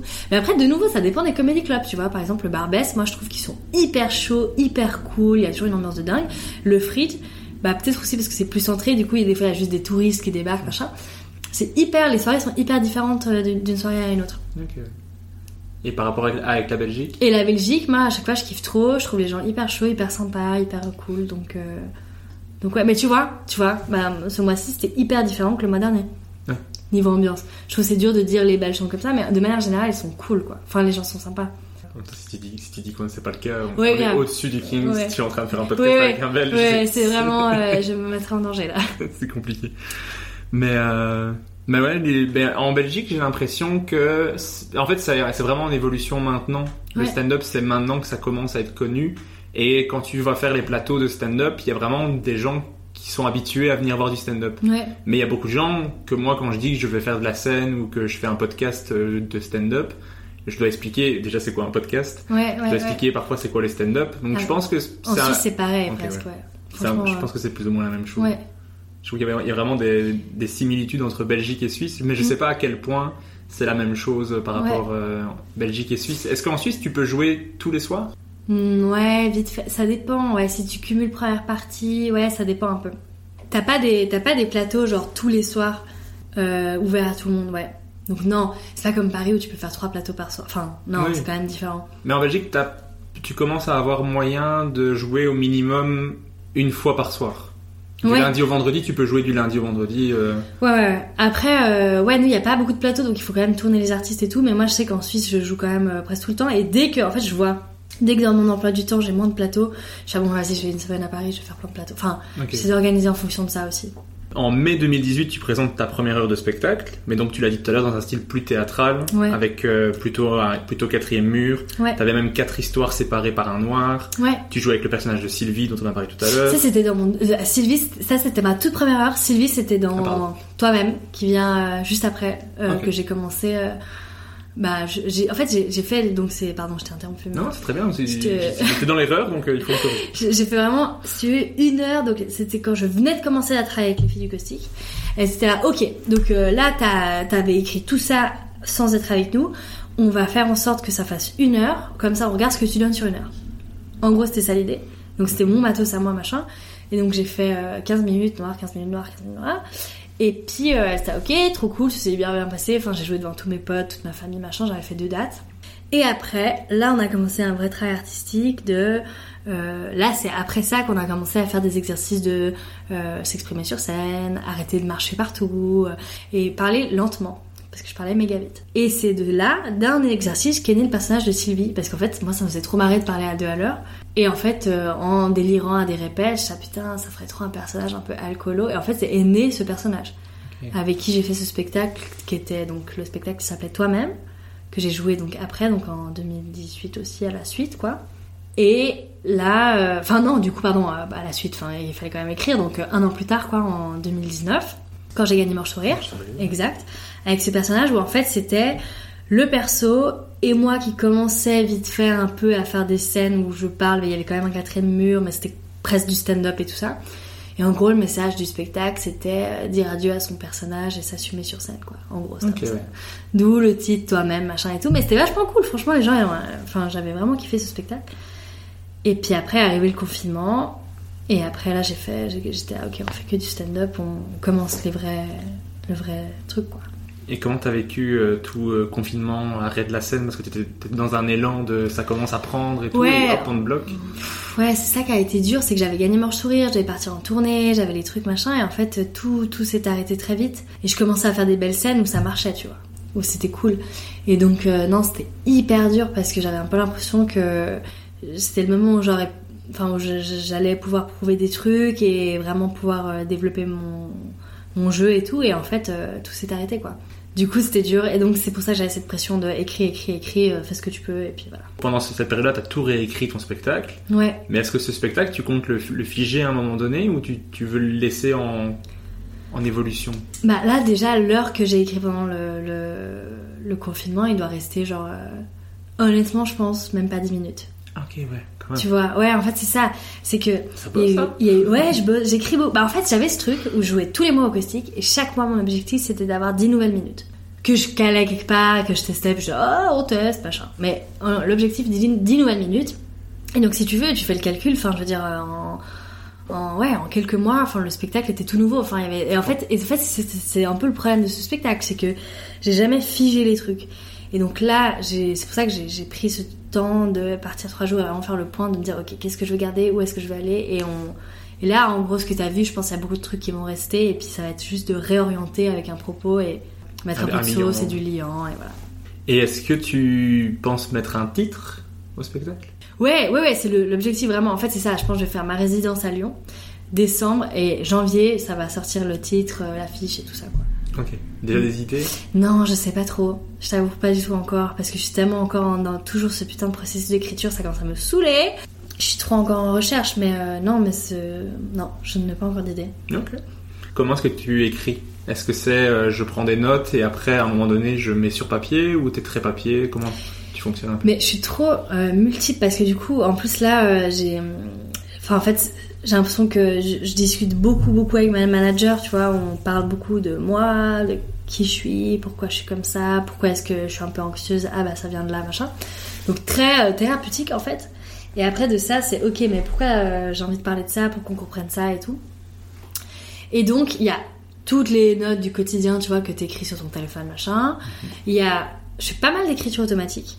Ok. J'essaye de me discipliner, c'est dur. J'essaye de faire quand même plusieurs fois par semaine, tu sais, genre des, des tranches de 10 minutes où j'écris ta ta ta ta ta ta ta automatique, euh, où je, laisse, je me laisse porter un peu. Ok.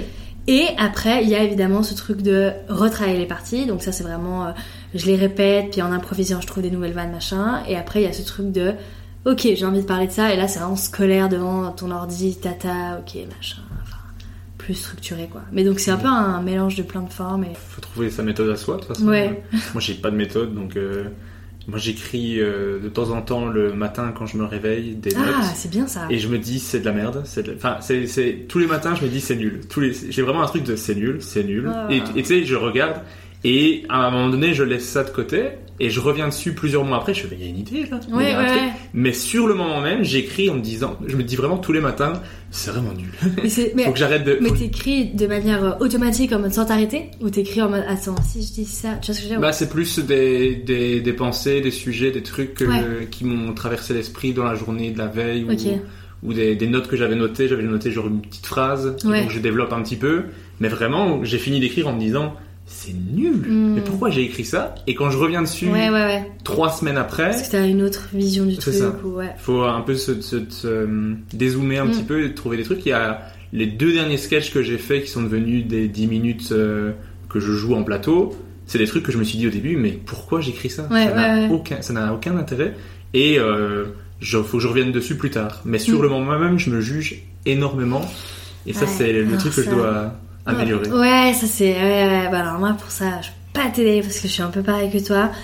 Mais, euh, mais ouais, des fois faut. Enfin, c'est bien d'être critique. Euh, Je te dis tout ça alors que vraiment moi je suis excessivement dure avec moi-même. Mais euh, ouais, des fois faut.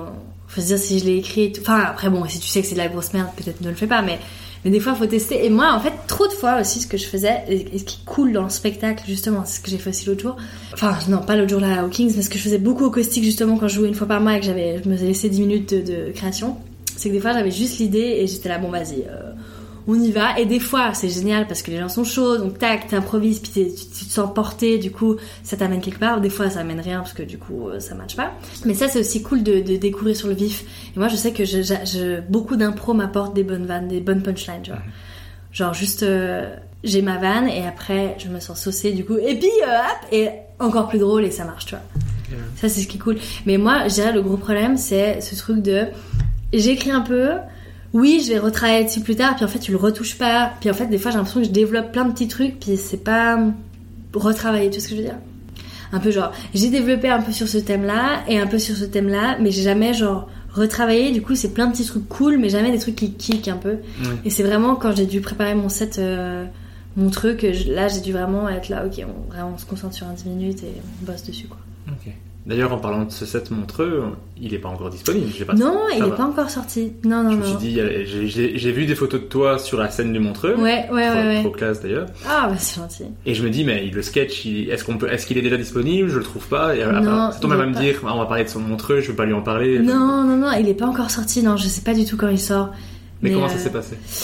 C'est euh, c'est hyper badant parce que euh, c'est une expérience de dingue. Moi, je, je l'ai appris. Tu vois, il y, a plein- il y a eu beaucoup de reports, donc des gens qui savaient qu'ils étaient montreux bah, un an à l'avance. Mhm. Tu vois. Moi, je l'ai su genre en octobre. Donc quand même relativement tard et euh, enfin ça dépend pour qui tu vois mais pour moi enfin qui est, qui est quand même quelqu'un de très stressé et angoissé j'étais là oh putain ok et, euh, et donc il- je pense que c'était pas la meilleure technique mais pendant deux mois tous les soirs j'ai joué le même sketch donc je suis arrivée à un stade où euh, j'ai pété un câble, tu vois, j'en pouvais plus. Au bout d'un moment, j'étais genre, oh putain, j'ai l'impression d'être dans un jour sans fin. Puis ce truc où je m'enregistrais en plus, du coup, euh, tous les soirs, je réécoutais et j'étais genre, Oh, mon dieu, euh, là j'ai pris une demi-seconde de plus et là sur ce mot, j'ai trop appuyé sur le P et enfin, ça devenait genre vraiment un truc de dingue, tu sais, où tu disséquais le sketch et donc en fait, j'ai même plus pris de plaisir. Enfin, il y avait un truc hyper. euh, Enfin, j'avais tellement de pression. Puis, bah, évidemment, je travaillais avec les filles du caustique qui me faisaient des retours à chaque fois. Et puis, qui étaient là, tu vois, le 16 novembre, c'était mieux que le. Et, je pense que, parce que voilà, on était méga investis, puis qu'elles sont trop chou, et que, enfin, il y a eu un truc où on était. où on voulait vraiment tout défoncer. Mais en fait, moi, ça m'a tellement plus angoissé quelque chose que je suis arrivée, je crois, deux semaines avant mon truc, et j'étais genre, stop, je n'en peux plus. Et je crois qu'il y a un truc où. Bon, c'est pas beaucoup, hein, mais pendant cinq jours, j'ai plus rien fait. J'étais stop, stop, stop, parce qu'en fait, je suis en train de me. Voilà. Et donc, vraiment, ces cinq jours m'ont- permis de pff, arriver euh, reposer. Et en fait, j'étais trop contente parce que je suis arrivée et je savais que moi, mon objectif, c'était de kiffer. Enfin, c'est une scène tellement importante et c'est tellement un rêve pour beaucoup d'humoristes et. et, euh, tu vois, moi, je me pose beaucoup de questions de ah, est-ce que je suis là parce que je suis suisse? Est-ce que je suis là parce que je suis une meuf? Peut-être, oui, on sait pas, on s'en fout, t'es là, tu vois. Enfin, c'est le, le truc. Et vraiment, je me suis tellement focalisée sur le fait de kiffer que je me suis coachée mentalement où vraiment j'étais à meuf, n'oublie pas que en fait tu vas kiffer. Et en fait, je suis trop contente parce que du coup, j'étais avec, euh, j'étais avec ma famille, enfin non, c'est pas vrai, j'étais avec ma soeur, il y avait mon mec, il y avait mes managers et genre, il y avait un peu ce truc de ok, genre maintenant t'es avec les gens que t'aimes, tu vas aimer, enfin tu vois là. Et du coup, euh, je suis arrivée avec une méga bonne vibe et, euh, et bon, il y a quand même ce truc de quand t'es sur scène, t'es là genre oh putain, je suis en train de faire mon truc, c'est trop badant. Mais je me suis concentrée sur ça et puis euh, moi j'ai kiffé et genre j'étais trop contente et puis ça s'est bien passé, j'ai eu une applause, enfin les gens ont ri et tout, c'était cool. Et, euh, et donc ça c'était trop bien et j'étais trop heureuse et après on était trop heureux, on a trop fait la fête et tout, c'était trop cool. Mais euh, après, donc moi vraiment très bon souvenir, je suis pas contente. Après c'est juste que c'est moi on m'avait dit tu vois j'ai eu la chance de faire beaucoup de premières parties de Marina. J'avais fait une grande salle avec elle en plus en Suisse euh, juste avant Montreux. Donc il y avait eu tout un peu un truc de préparation où elle m'a trop coachée aussi. Elle était trop chou. Et elle me disait tu verras meuf tu ne vas pas kiffer. Parce que genre euh, c'est une salle euh, de musique tu vois. Donc tout est construit pour que les rires soient absorbés. Moi je t'avoue j'ai pas monstre entendu les réactions quoi. Mais euh, j'étais prête à ça, donc j'étais dans un truc de ok on kiffe, on kiffe, vas-y kiffe, tu fais Montreux, c'est cool et tout. Mais j'étais un peu foncée dessus, enfin tu sais dans le sens où euh, c'est tellement d'émotions, tu sais, c'est quand même un truc un peu hors du temps, enfin il y a un truc où ouais c'est c'est excessivement dur d'être aussi à l'aise et d'être comme sur un plateau où t'as la conf et tu t'en bats les couilles et vas-y quoi. Et donc j'ai trop kiffé, c'était trop bien et tout, mais ça reste un, enfin je sais que c'était pas ma meilleure perf, tu vois. Et donc c'est aussi cette question de là je pense, je sais pas si la vidéo elle sort, vraiment elle va sortir et tout. Moi tu vois, je sais quand je rock, c'est quand j'en ai rien à foutre, quand j'improvise, quand j'y vais, quand je me lâche, un truc qui se crée, qui est trop cool et genre... Ouais, quand tu lâches les chevaux, c'est là t'es naturel, c'est là où t'es authentique et tu t'en fous. Montre-eux, moi je t'avoue, suis pas comme ça. Enfin, il y avait quand même un truc où je sentais que j'étais scolaire et puis moi je l'ai vu la vidéo et franchement elle est cool, mais c'est pas le truc où je suis là genre wow putain trop stylé, j'ai envie que l'humanité voit ça, tu vois. Et donc si elle sort, je sais pas si je, je suis pas monstre fière non plus de monstre. Enfin, le soir même et tout, j'étais là, je suis trop contente, j'ai vraiment kiffé, c'est ce que je voulais. Mais c'est, tu vois, c'est c'est hyper dur parce que euh, chaque scène est tellement différente et Et moi, je sais que des fois, il y a des scènes où vraiment tu peux rocker, et tu descends de scène et t'es là, oui, ça s'est bien passé, oui, j'étais généreuse, oui, c'était bien, j'étais en communication avec les gens. Là, devant 2000 personnes, honnêtement, à mon stade de, de mon niveau et tout ça, c'est dur d'être là. Oui, j'étais grave connectée à 2000 personnes, j'étais en full détente et je me suis lâchée. Non, tu vois, c'était hyper scolaire. Et quand c'est scolaire, c'est moins fou, forcément. Bah, j'ai hâte de voir euh, la vidéo pour. euh, Écoute, ouais, on verra, mais du coup, ouais, je, on verra. Je pense que je suis capable de bien mieux que cette vidéo. ok. Mais euh, c'était bien, tu vois. Mais enfin, tu vois, je suis critique, donc. euh, Mais t'as fait Montreux. Ouais. Vachement stylé. C'est Enfin, fou. C'est c'est devenu vraiment un objectif pour les humoristes. Ouais. euh. Enfin, moi, je sais si je fais Montreux. Enfin, c'est un objectif de vie, tu vois. Ouais, ouais. Moi, il y a mon- ma tête sur le mur du Kings of Comedy Club en bas. Ok, ouais, ouais. C'est un des objectifs de vie. Euh, Ah. J'espère euh, un jour euh, avoir cette occasion. Alors que c'est tout con, hein. tu joues ton spectacle une fois là et ils mettent ton affiche, hein, Ouais. je pense. C'est fou. Euh, c'est un de mes petits objectifs de vie depuis que je suis venu au Kings la première fois. Donc c'est dans les trucs. Jouer à Montreux, clairement. Ouais. Jouer à Montréal, ça normalement ça devrait le faire. Ah, yes, trop Donc bien. jouer au bordel, ça c'est le. ouais, ouais, c'est vrai que c'est aussi ça. Ouais, ouais, ouais. Mais du coup, ouais, Montreux c'est la classe. Ouais, c'est ouf. Mais tu sais que c'est horrible ce que je vais dire, mais je reviens à ce que je disais un peu que j'étais un enfant gâté et tout, mais euh, je sais pas si ça vient de là ou quoi, ou si c'est tous les humoristes comme ça, mais une fois que tu l'as fait, t'es là, ok. Oui. What's next? Enfin, le, le prochain. Suis là, ok, bon, bah, ok, mon prochain step, c'est avoir mon gala à Montreux, tu vois. Enfin, ouais. il y a un peu un truc, et, et je pense que c'est vraiment l'orientation que je vais prendre dans mon spectacle et ce dont j'ai envie de parler, c'est que putain de merde, on est, on est tellement dur à être satisfait. Enfin, je, je sais pas si je parle pour tous les humoristes, mais j'ai l'impression qu'une fois que t'as un truc, t'es là genre, ouais, mais bon, t'sais, je peux faire mieux. Enfin, tu vois, et j'ai l'impression qu'on veut toujours plus, toujours mieux, et puis c'est hyper dur de se satisfaire. Puis moi, mais vraiment, j'ai fait mon truc, mais je, je- c'est pas inscrit dans mon cerveau, j'ai fait mon truc. Je sais pas comment dire. Ok, ouais. Ouais, c'est juste une fois que, Alors que tu l'as atteint, c'est plus aussi big que ça avait l'air. Ouais, alors que tu vois, il y a trois ans, tu m'aurais dit ça, j'aurais été là, mais ta gueule, j'aurais été trop contente et tout. Et là, et, et c'est en fait, et je pense, que- mais c'est ça s'apprend en fait. C'est ce que, c'est ce que, ce dont j'ai envie de parler, c'est que je crois qu'il faut apprendre à satisfaire des choses et à être fier de soi. C'est tellement dur, enfin, tu vois. Là, j'ai fait mon truc, mais je te dis quoi, ouais, c'était pas ouf, euh, enfin, tu vois. Ouais. Enfin, mais j'ai l'impression qu'on est tous un peu pareil, mais tant mieux, c'est ce qui te fait avancer aussi, mais.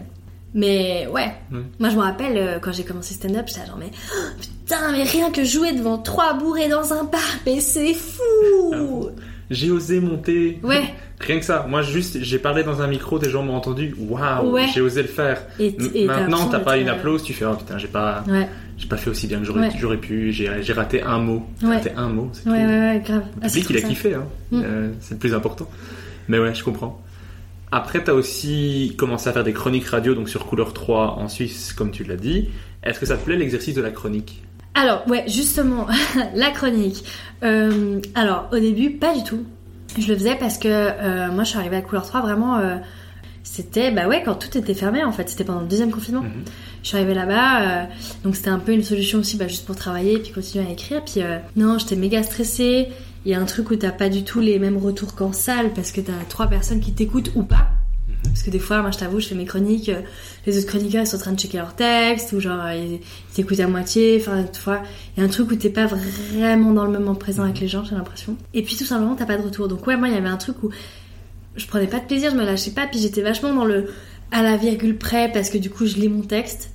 Donc c'était pas ouais, ça se voyait que je m'amusais pas tant, tu vois. Et petit à petit, j'ai commencé à me détendre et puis j'ai eu j'ai commencé la matinale là en septembre où en fait c'était cool parce que c'était euh, au début donc avant que je fasse le truc des croquis gauleries là de l'histoire de l'art, c'était raconte-moi une histoire. Donc en gros j'arrivais, j'étais genre ah, putain les gars il m'est arrivé un truc de dingue machin. Et donc c'était même pas écrit, c'était à moitié improvisé machin, enfin voilà.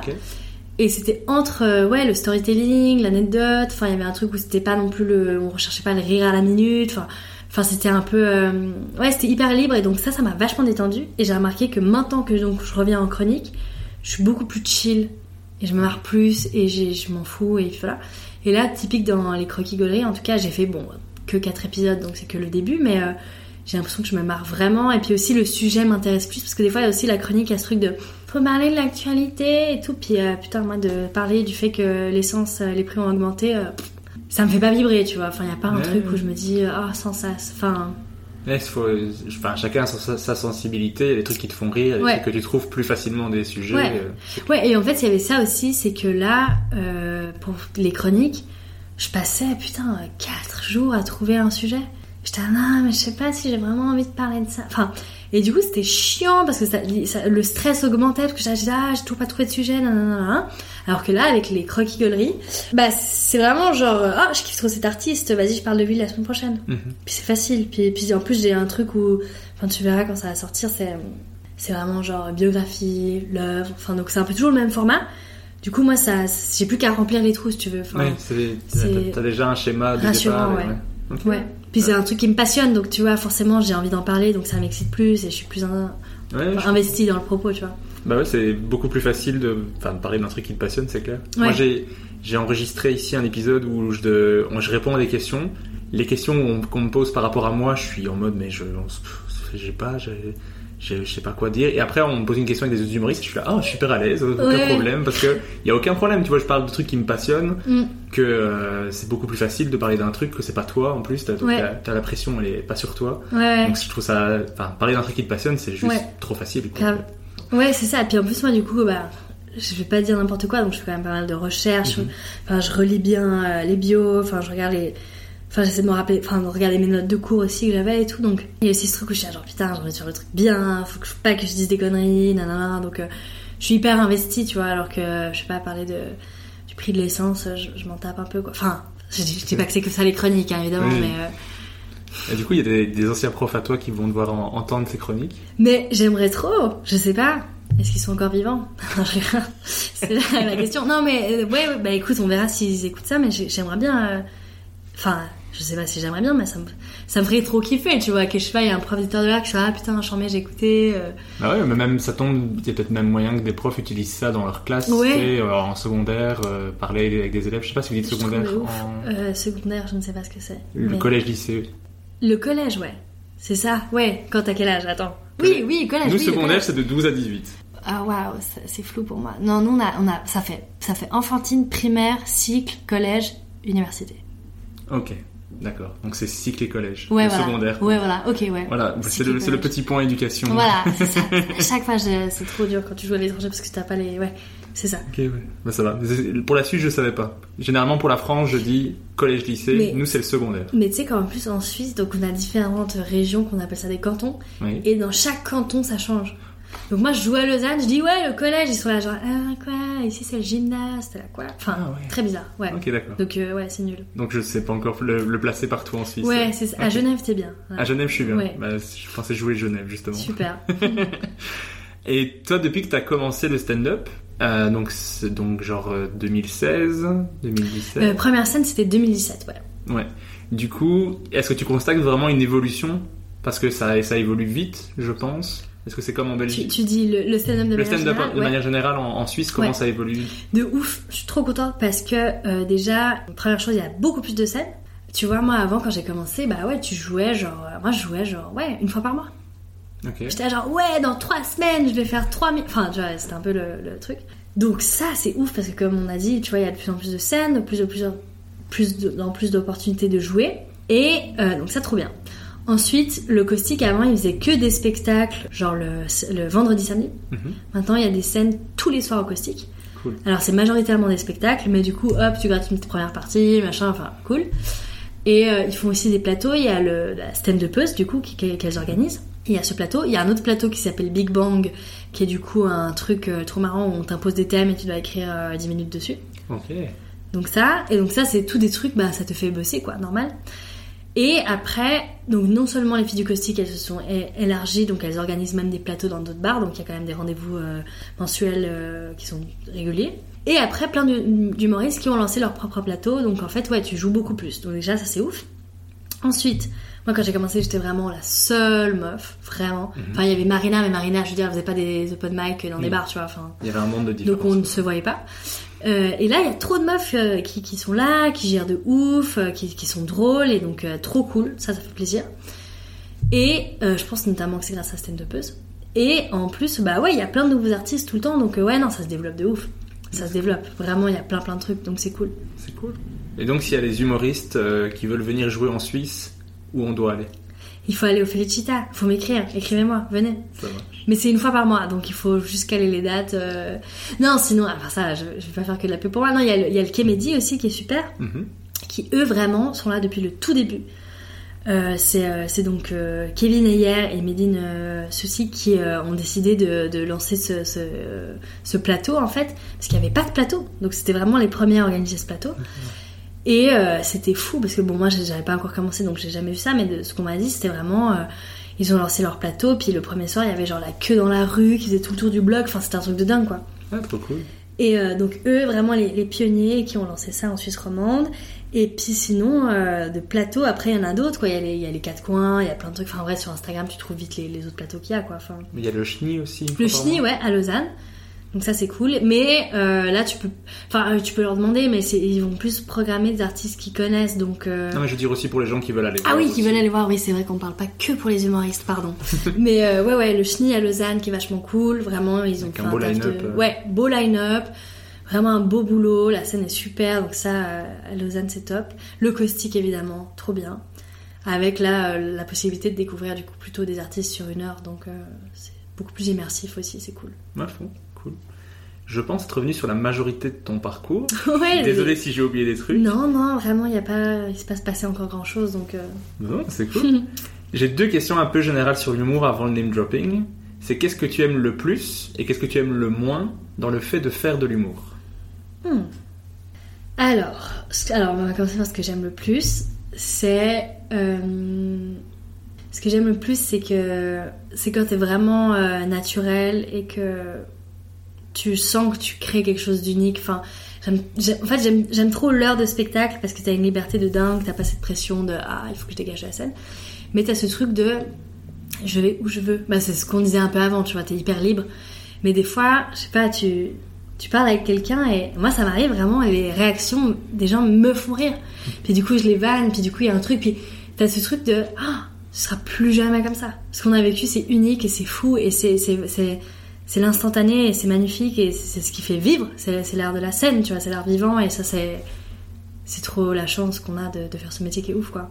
C'est pour ça qu'il faut absolument aller voir le spectacle en vrai. quoi. Ouais, de ouf, mais vraiment. Acheter le DVD après, Ouais, d'accord, j'adore les captations, mais voir un spectacle en vrai, c'est Ouais, pas la même chose. Quoi. Puis il y a une ambiance, il y a une, tu le sens, enfin il y a un truc qui est unique. Et moi c'est, c'est, c'est un peu, enfin dans mon spectacle je parle un peu des réseaux sociaux et tout et à quel point ça me fait peur et à quel point j'ai l'impression qu'on vit plus, on vit plus des vrais moments. Là tu vois pour moi on vient, là pendant ce qu'on est en train d'enregistrer, on vit un vrai moment d'échange, de, tu vois on n'est pas sur les téléphones, on n'est pas en train de, enfin Oui, c'est vrai, genre C'est des deux, moments heures, de deux vie, heures tu où je lâche mon téléphone, c'est Ouais. pas souvent sur la journée.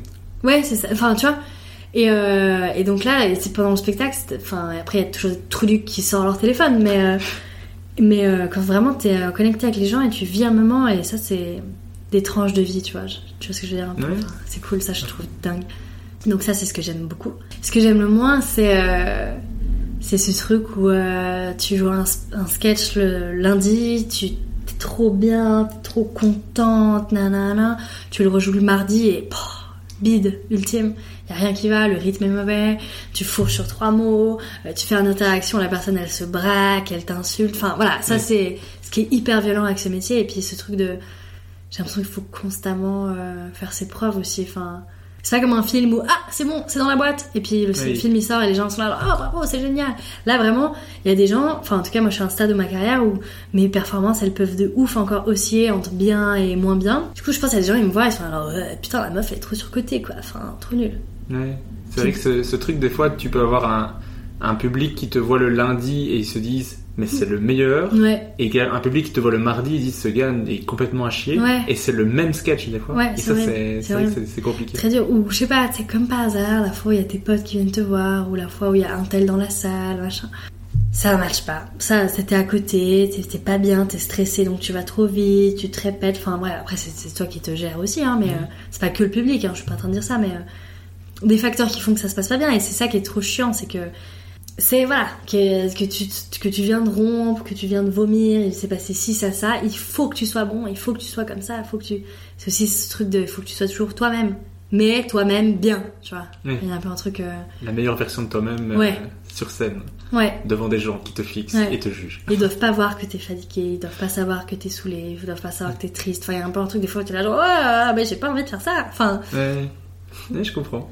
Et qu'est-ce qu'on pourrait te souhaiter pour la suite de ta carrière? Je pense c'est que je sois trop contente de mon heure de spectacle et que les gens soient contents de mon heure de spectacle parce que j'ai vraiment eu ce truc de Ah, ouais, c'est c'est cool, j'arrive à bien fonctionner sur des 10 minutes. Pas tous les soirs, mais il y a des soirs où ça marche très bien. Mais l'heure de spectacle, c'est tellement dur, mon Dieu, d'être euh, captivante pendant une heure, drôle, intelligente et tout ça. Et, et en même temps, il y a un message, en même temps, c'est touchant, et en même temps, tu vois, enfin, la, la recette un peu parfaite. J'aimerais bien la trouver. Je sais pas si ça se trouve vraiment, en fait, mais euh, tendre vers une bonne recette. Je sais pas, parce qu'il y, a- y des spectacles que tu vois, tu te dis, le spectacle est parfait. Peut-être que, après, c'est la vision publique et la vision de toi-même avec Ouais, ton ça spectacle. c'est pas ça. la même chose, tu vois.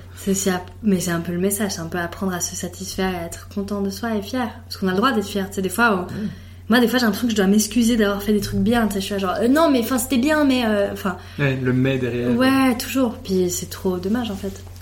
Ok, bah, je te le souhaite. Merci. Moi, j'aime beaucoup le spectacle déjà maintenant, donc euh, s'il évolue merci. encore, ça va être cool. Et toi, alors, c'est quoi qu'on peut te souhaiter du coup?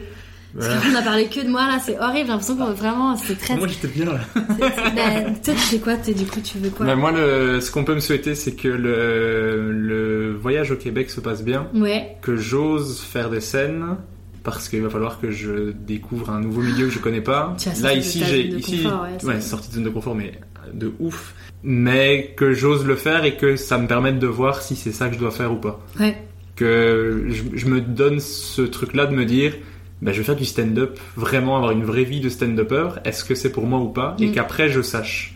Parce que pour le moment, je suis dans un truc de, je fais ça euh, quand j'ai le temps, mais je travaille le soir, donc j'ai un autre boulot, je suis prof, mais en même temps je suis stand-upper, tu vois. je-. Ouais, ouais. Est-ce que c'est pour moi Est-ce que c'est ça, tu bosses à côté, ouais. Ouais, moi je bosse tous- tous les soirs, euh, sauf euh, le jeudi soir et le samedi soir où je joue. Ok. Et maintenant, j'arrive à jouer tous les jeudis et presque tous les samedis aussi. Et du coup, euh, tous les autres soirs, je travaille. Ouais. Donc, euh, je, je ne sais pas en fait. Est-ce que Ah c'est fait pour moi? Est-ce que j'en suis capable? Est-ce que je pourrais remplir des salles, machin? Est-ce que je suis capable d'écrire des nouveaux trucs aussi Mm, Tu mm. vois? C'est clair. Euh, Et euh, Et le Québec, ça risque énorme, Ouais. quoi. Enfin. Et le Québec, c'est en plus c'est le c'est la cour des grands, tu vois. C'est le il y a du niveau, donc je vais, aller me confronter à du à du à du haut niveau, quoi. Mais c'est dingue, je trouve que tu te, tu fasses ça, quoi. Enfin. Ouais, mais ça fait ça fait euh, 12 ans que je re- retarde le truc. Hein. De base, Ouais, mais bon, de base, je voulais faire ça quand j'avais 18, tu vois. Ah ouais. Ouais, mais je voulais. En fait, j'ai toujours voulu faire l'école nationale de l'humour à Montréal, Ouais, ok. mais c'est tellement cher. Après, quelqu'un de, de bon euh, en économie aurait pu se dire, bah, je vais économiser, euh, Ouais. trouver un truc. Moi, Ouais. c'est- c'était pas été vraiment ça. J'ai plus profité de ma vie. euh, comme, comme elle venait. Du coup, j'ai jamais fait, mais j'ai jamais même joué au Québec. Mm. Je suis allé deux fois au Québec. J'ai même pas essayé de faire une scène, tu vois Ouais. parce que j'ai trop peur, tu vois. Et du coup, là, je me lance parce qu'en fait, le PVT, tu peux le faire jusqu'à tes 30 ans. Et j'ai 30 ans en mars l'année prochaine. Donc, c'est la dernière Attends, année. où- PVT, pardon. Tu... PVT, c'est un permis vacances-travail. Ok, ok, ok. Ce qui te permet de travailler sur le territoire et de vivre là-bas un an. Je savais pas le. Non, c'est rien. et du coup, euh, j'ai jusqu'à mes 30 ans. Donc, c'est la dernière année que je peux le faire, en fait. Ok, ok. Et du coup, euh, là, j'ai choix. Bah putain, heureusement. Enfin, je veux dire, heureusement que tu vois, c'était pas jusqu'à tes 65 ans, sinon t'aurais. Tu vois. Oui, oui, j'aurais pu le retarder encore. T'aurais pu euh, retarder. Non, mais c'est ouf. Non, mais à part ça, c'est un courage de dingue. Mais moi, vraiment, ça, j'admire parce que tu sais aussi, moi, euh, j'ai l'impression que malgré les débuts qui étaient très difficiles, j'ai eu cette chance de. Bon, j'ai quand même continué pendant longtemps mes études en parallèle. Je viens de les finir, donc il y a des moments où c'était très chaud de faire les deux en même temps. Mais tu vois, j'étais pas lancée dans la vie professionnelle. Moi, j'ai des potes. euh, ils ont 30 ans passés, ils gagnaient très très bien leur vie, et ils se sont dit, allez, j'arrête tout, je fais du stand-up. Et je suis là genre, oh, heureusement que j'ai pas été dans ton cas de figure, parce que je sais pas si j'aurais eu les couilles de le faire, tu vois. Enfin, je sais pas si j'aurais osé faire ça. Et je trouve ouf que tu dises, bon, bah vas-y, maintenant je me bats un an, et on va voir. Bah, je, je, vous, donc, je me souhaite que ça, que j'y arrive. Après, ça tombe, j'y vais deux semaines et je reprends l'avion dans l'autre sens. hein. C'est possible aussi. Faut que tu prennes un one-way ticket. Enfin, Bah, c'est ça, j'ai pris Oui. qu'un aller simple, mais euh, j'ai mon logement pour le premier mois, pour le moment. Après, je ne sais pas. Mais je sais pas ce que je vais faire. hein. Je, c'est génial, mais euh, c'est très très flippant. stressant. Ouais, Parce que c'est vraiment une sortie de zone de confort de ici j'ai une maison, j'ai une copine, j'ai un travail où je suis Ouais. nommé depuis plusieurs années, donc ça veut dire que le boulot il est à moi. Tous Mhm. les ans, je j'arrive en septembre, je sais que j'ai mes heures, j'ai mes bah classes, ouais, j'ai bah mes trucs, j'ai mes cours qui sont prêts. Après, je modifie des trucs. Euh, je sais même pas pourquoi je me justifie en mode je, je veux montrer que je suis quand même un bon prof. Tous les ans, je reprépare des cours. Tout le monde s'en fout. Et euh, mais du coup, c'est beaucoup beaucoup plus facile. Je sais que j'arrive en septembre, j'ai tel local, tel truc. Enfin, T'es tout est installé, connu. quoi, t'es bien. Zone de confort de, de ouf, quoi. Et euh, je sais, euh, quand je vais arriver en classe, premier cours, les élèves vont penser ça, je vais pouvoir leur dire ça. Enfin, Mm. vraiment une routine. Là, je vais arriver à Montréal, je connais personne. C'est fou. Et euh, Ah, mais ça va être trop cool, mais j'ai- Ouais. j'ai trop hâte et en même temps il y a tellement de stress autour. Mais moi le, le Québec c'est tous les humoristes que j'adore. Donc Mm. en fait toutes les références qu'ils utilisent je les connais Ouais, à force ouais, d'avoir ouais, tellement ça. regardé les en fait, c'est ça, c'est qu'en vrai, t'avais déjà un peu appris les codes, presque. Un peu j'espère. en fait je vais arriver pas du Tu tout. vas arriver, tu vas faire un accent québécois, éclaté au sol, monstre raciste, les gens ils vont être là genre, what? Il faut se dire, en fait, en Belgique, c'est, vous connaissez pas le stand-up, en fait? si, j'ai un podcast. Donc voilà. Donc c'est ça qu'on peut me souhaiter. Ok, Là, bah trop bien, je te le souhaite, mais c'est trop ouf, j'ai trop hâte de, de que, tu me, que tu me racontes ce qui, ce qui sera arrivé là-bas. Et... Ah, je vais- Moi je suis jamais allée, je vais cet été parce que du coup, bah j'ai. Ah, cool. J'ai été, bah du coup j'ai gagné Mort Sourire Oui. et la tournée a été décalée 3000 fois et donc euh, là c'est- les récompenses c'était joué euh, euh, en Belgique et en France et en bah, au Canada et du coup je vais y aller cet été. Mais je suis aussi un peu dans l'optique de vas-y je vais partir peut-être plus longtemps pour essayer de voir des trucs à Montréal Ah, cool. machin et tout. Tu vas jouer à, c'est à Comédia? Ouais c'est ça. Cool. C'est ça, mais j'ai encore aucune info et tout, mais euh, ouais, pareil, euh, c'est, c'est- bah, je trouve ça trop excitant, c'est trop Ah, cool. Non, mais c'est génial. Le Québec, c'est, c'est le meilleur endroit. Mais toi, en plus, ce qui est ouf, c'est que tu vas vraiment partir dans l'optique du stand-up, donc il y a vraiment ce truc de, tu vas, tu vas faire que ça, quoi. Bah, en Enfin, journée, tu vas devoir travailler je pour payer des factures, mais, oui, euh, oui. mais ouais, c'est l'objectif. Enfin, j'espère vraiment y arriver. Voilà, tu, vois la, la panique et le. Ouais, c'est un mélange. Il y a, il y a- il y a- à chaque fois que je en parle, j'ai une vague de, de- d'enthousiasme et une vague de stress mélangée, donc ça fait un truc bizarre. Ouais, genre, ouais, euh, ouais, mais tu m'étonnes, c'est tellement énorme, c'est, c'est fou, mais ah, de toute façon, quoi qu'il arrive, tu- ça, ça va t'apporter quelque chose, tu vois. Oh là là, c'est si cliché ce que j'ai dit. Non, mais Non, c'est vrai. tu non, vois, quoi qu'il arrive, je veux dire, tu, euh, humainement, tu vas grandir, artistiquement, forcément aussi, tu vois. Enfin, je veux dire, ça qui est génial, enfin, c'est trop bien. À fond. Bah, c'est ce que tout le monde me dit. mais pour les gens, c'est facile, tu vois, c'est pas eux qui Bah partent. ouais, Allez, vas-y, ça va être cool. Grave. mais revenons-en à toi. Avec le name dropping, on va conclure avec ça. Allez. Donc ici, je vais te demander de me donner un humoriste. Tu peux partir sur un Suisse, un Québécois, un Français, un Allemand, ce que tu veux, mais tu dois te limiter à chaque fois à une personne pour chaque catégorie. Oh mon dieu, ok. L'humoriste le plus sympa que tu as rencontré. Ah, attends, faut que je réfléchisse. Oh mon dieu, attends. Euh, le mec le plus. Ah putain, oui, j'ai eu un méga coup de cœur là, mais, euh, mais incroyable. C'est euh, Laura Demange. Elle est tellement chou cette meuf. Oh Genre, j'ai eu la chance de faire un week-end avec elle en Suisse où j'ai fait ses premières parties. Puis en fait, on a grave traîné ensemble. Genre, on s'est fait un brunch et tout. Et, on a trop parlé et tout. Et j'étais genre, waouh, j'ai trop envie qu'on soit meilleures copines pour toujours. Mais non, trop chouette. J'ai vraiment beaucoup aimé cette personne. Trop chouette. Bonne vibe. Ok. L'humoriste qui t'inspire ou qui t'a inspiré le plus Hmm. Bah, je pense quand même, je dirais Marina Rollman parce que bah, elle- forcément, en plus, elle est genevoise comme moi. Enfin, ouais, c'est une femme, donc il y a des trucs où je me retrouve. Et puis, ouais, je crois que vraiment, ce que je disais au début du podcast, la bienveillance de ah, mais vas-y, prends ma première partie. Il y a un truc où j'étais genre ah, mais c'est ouf quoi, tu peux être au sommet et être genre tellement bienveillant. Et ouais, donc Marina m'a beaucoup, m'inspire beaucoup. ah, Je comprends. Après, il y a toujours ce truc de ah ouais, tu fais trop du Marina Rollman parce que t'es une fille, puis que tu parles vite, puis que t'es genevoise. Enfin. Mais, mais donc, elle m'inspire, mais je ne fais pas du Marina, je précise. Non, pas du tout. Non, vraiment pas. J'espère pas. mais de toute façon, quand t'es une humoriste, euh, c'est t'es soit Blanche Gardin, soit Marina Rollman. Donc à un moment donné, Ouais. euh, non. Et on dit jamais ça aux gars, alors qu'il y a plein de gars qui pour le coup, qui pour le coup miment des façons de parler. ouais, ou des paris, des Mais. Roman Fressinet, ouais. Après, t'es influencé quand même. Je veux Ouais. dire, les filles sont influencées plus peut-être par les filles, les garçons plus par les Oui, puis garçons. bah, c'est con, puis enfin, je veux dire évidemment que ma manière de parler se rapproche plus de Marina que d'un mec qui a une voix de baryton, tu vois. Enfin, je veux dire, euh, oui. Puis on parle les deux vite, puis, euh, puis enfin, voilà.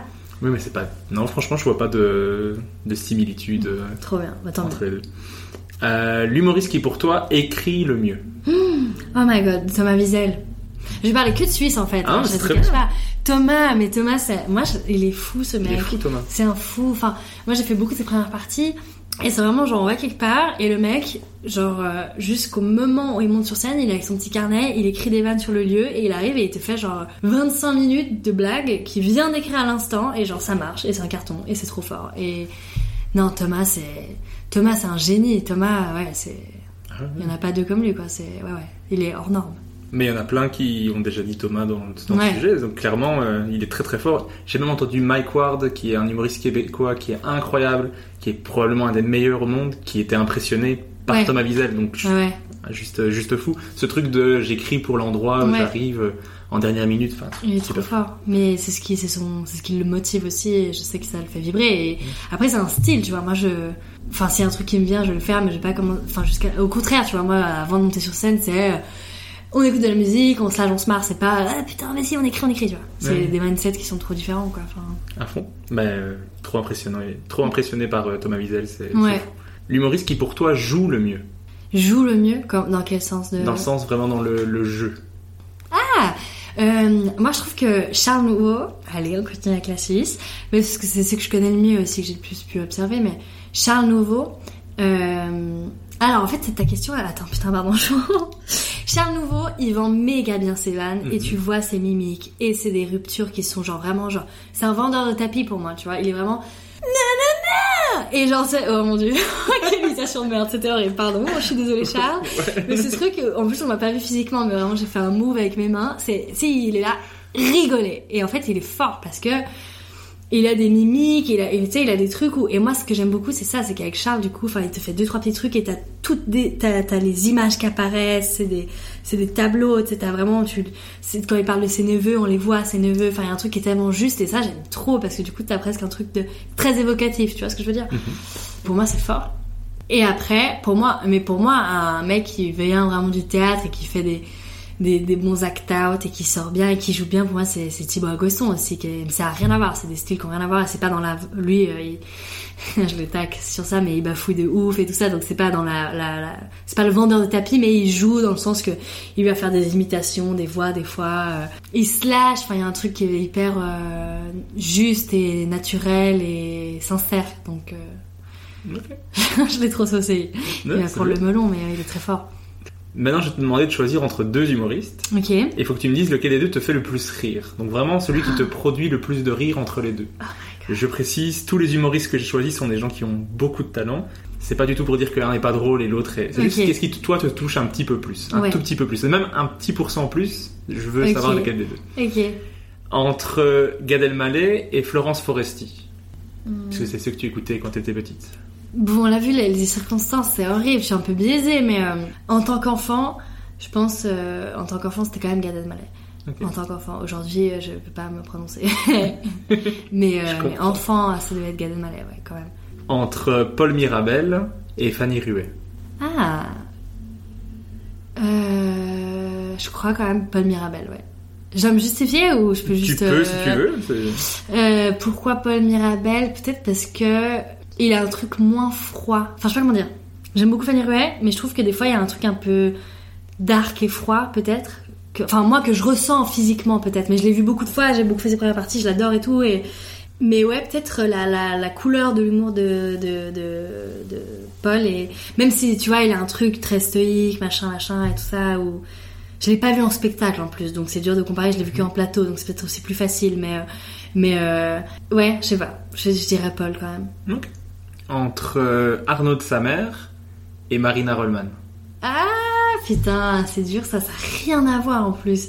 Euh, bah, je pense actuellement quand même Marina parce que.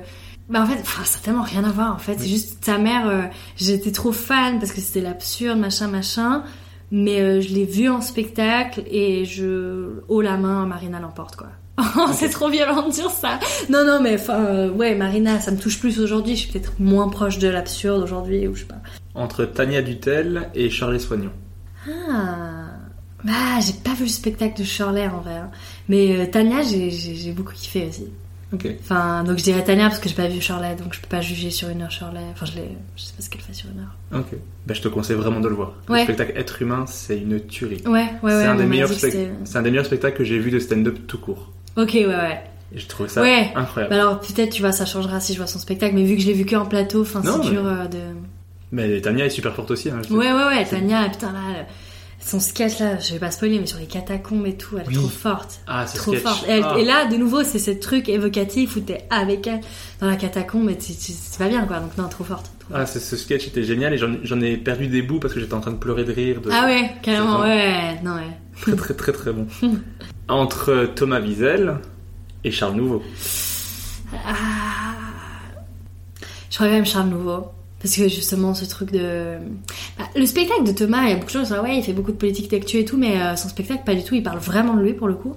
J'ai trop kiffé aussi. Ouais, je sais pas, j'ai trop kiffé. Mais je crois que, ouais, moi, ça m'amuse de, de Charles, comme il bouge, comme il est, ses mimiques et tout, ça me divertit aussi, donc euh, je crois quand même plus Charles. Mais ça se vaut à très peu. Un petit dernier choix entre Thibaut Agoston et Bruno Pecky. Ah, Thibaut Agoston est sûr Oh là là, sûr Non, non, non, mais il faut que je... Là, il faut que... Thibaut, là, je l'ai trop saucé dans ce podcast. Hein. Le gars, euh, non, non, mais vraiment, ce mec, c'est un génie. Il va, il, va, il va aller très très loin. Parce que c'est... Parce que peut-être aussi on était en primaire ensemble, mais non, pas du tout. Non, non, parce que c'est quelqu'un de méga authentique. Il est, c'est lui quoi. C'est c'est il il est weird as fuck et sur scène il est comme il est dans la vraie vie. Il est chelou et et moi il me fait trop marrer parce qu'il est fort et même quand il balbutie, qu'il dit de la merde, qu'il bafouille, ben hop, il fait rire parce qu'il fait ça, il se lâche, il s'en branle. Enfin non, il est trop fort. Il a un monde à lui. a- C'est un artiste pur et dur jusqu'au bout des doigts quoi. Pour moi vraiment c'est un artiste. euh, c'est même pas ouais il, a il a il a son univers quoi tu vois? Non mais non mais c'est c'est des fois ça me fait marrer parce que je suis sur des plateaux il y a mes parents qui viennent et sont là genre ah Thibaut Agoston je suis là yes merci mais euh, non c'est un vrai artiste quoi c'est un vrai et puis je pense que ouais la définition de l'artiste de par le fait qu'il fait aussi du slam que ouais c'est il est intelligent il est c'est pas du déjà vu quoi enfin il y a non non clairement Thibaut euh, de notre génération suisse, de notre, euh, de notre vague, de notre volet, on peut dire, euh, c'est c'est le meilleur, quoi, de loin, de loin, clairement. Ok. Waouh Il faut vraiment que j'aille voir son Il faut spectacle. vraiment aller le voir, il est trop fort, ouais. Ouais, ouais, à fond. Et toute dernière question, qui est-ce que toi tu aimerais entendre dans le prochain épisode? Et Thibaut Agoston, allez, non, non euh, ouais, why not, un Suisse, ouais, Thibaut Agoston, je pense qu'il il vaut la peine d'être écouté. Et puis sinon, euh, je sais pas qui t'a fait de tout le monde, de quoi, mais euh, t'as pas fait Laura de Mange Non, Bah alors, super sympa, il faut... j'ai jamais vu son il spectacle non plus. aussi. En fait, j'essaie vraiment d'avoir des invités où j'ai vu le spectacle pour pouvoir leur parler, pour euh, pouvoir parler plus de choses et pour avoir, avoir vu plus Ouais. de choses que juste ce qui est mis sur Internet. Mm. Après, s'il y a beaucoup de choses sur Internet, des fois je, je le fais aussi. Ouais, ouais. Mais le Redemant, je, je, je connais de nom, mais j'ai jamais trop euh, vu. Et Thibaut Agoston, je connais aussi de nom, mais j'ai jamais vu. Donc, Mais euh, parce que des Suisses, t'as fait que Charles et moi. que Charles et toi. Ouais, bah il y en a plein en Suisse, Marina aussi, je pense. Marina, j'essaie un petit peu. Ouais, ouais, ouais. Mais non, il y en a plein, Thomas, tout le monde en fait, on est tous, tous, ils sont tous super intéressants quoi. Bah, cool. Bah, merci beaucoup Bah, merci à toi. à toutes mes questions. Ouais, on a, on avait, on a beaucoup, j'ai beaucoup parlé, ça va, c'est pas trop intense. C'est super cool. Moi, j'ai appris plein de choses alors que j'avais fait déjà des recherches en amont, donc je pense que les gens vont apprendre des trucs. Cool, trop bien. Donc moi, je, retiendrai surtout que t'as as un, un champion de Formule 1 qui t'a pris en photo avec Arnaud Samer. Ouais, c'est ça, c'est le truc le plus drôle qui m'est arrivé. Ouais, c'est vrai. C'est quand même assez cool. Mais vraiment, merci beaucoup d'avoir pris le temps de, parce que t'es en Belgique pour pas longtemps et tu te, tu t'enfermes dans une pièce avec moi pendant deux heures pour répondre à des questions, c'est vraiment cool. Ben, avec plaisir, écoute, merci à toi d'être intéressé par moi quoi, enfin c'est cool. Bah, moi, tu me fais rire, euh, je suis intéressé. C'est... Trop bien. Bah, Du coup, maintenant, j'ai vraiment envie de voir Thibaut Agoston, tu l'as trop Ouais, vendu. C'est vrai. Ah, Non, mais- il vaut le, il vaut le détour, clairement. Ouais, bah, bien. Putain, qu'est-ce qu'elle a avec Thibaut? Non, non, mais euh, il est fort, quoi. Bon, c'est pas le seul, hein. il y en a d'autres de Suisse, euh, de la Nouvelle Vague.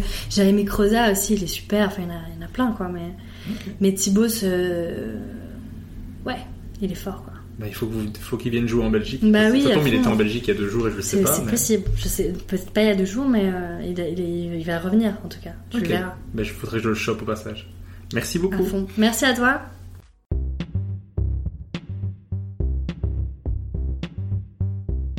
Merci d'avoir écouté Humeur humoristique. N'hésitez pas à donner votre avis, à vous abonner et à le partager autour de vous. Si vous avez détesté, écoutez suivant.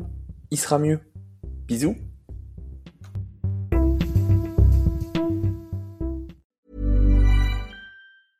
Imagine the softest sheets you've ever felt. Now imagine them getting even softer over time. That's what you'll feel with Bowl and Branch's organic cotton sheets. In a recent customer survey, 96% replied that Bowl and Branch sheets get softer with every wash. Start getting your best night's sleep in these sheets that get softer and softer for years to come. Try their sheets with a 30-night guarantee. Plus, get 15% off your first order at bowlandbranch.com. Code BUTTERY. Exclusions apply. See site for details. Hi, I'm Daniel, founder of Pretty Litter. Cats and cat owners deserve better than any old-fashioned litter. That's why I teamed up with scientists and veterinarians to create Pretty Litter. Its innovative crystal formula has superior odor control and weighs up to 80% less than clay litter. Pretty Litter even monitors health by changing colors to help detect early signs of potential illness. It's the world's smartest kitty litter. Go to prettylitter.com and use code ACAST for 20% off your first order and a free cat toy. Terms and conditions apply. See site for details. Even when we're on a budget, we still deserve nice things. Quince is a place to scoop up stunning high-end goods for 50 to 80% less than similar brands. They have buttery soft cashmere sweaters starting at $50, luxurious Italian leather bags, and so much more. Plus, Quince only works with factories that use safe, ethical, and responsible manufacturing. Get the high-end goods you'll love without the high price tag with Quince. Go to quince.com slash style for free shipping and 365-day returns.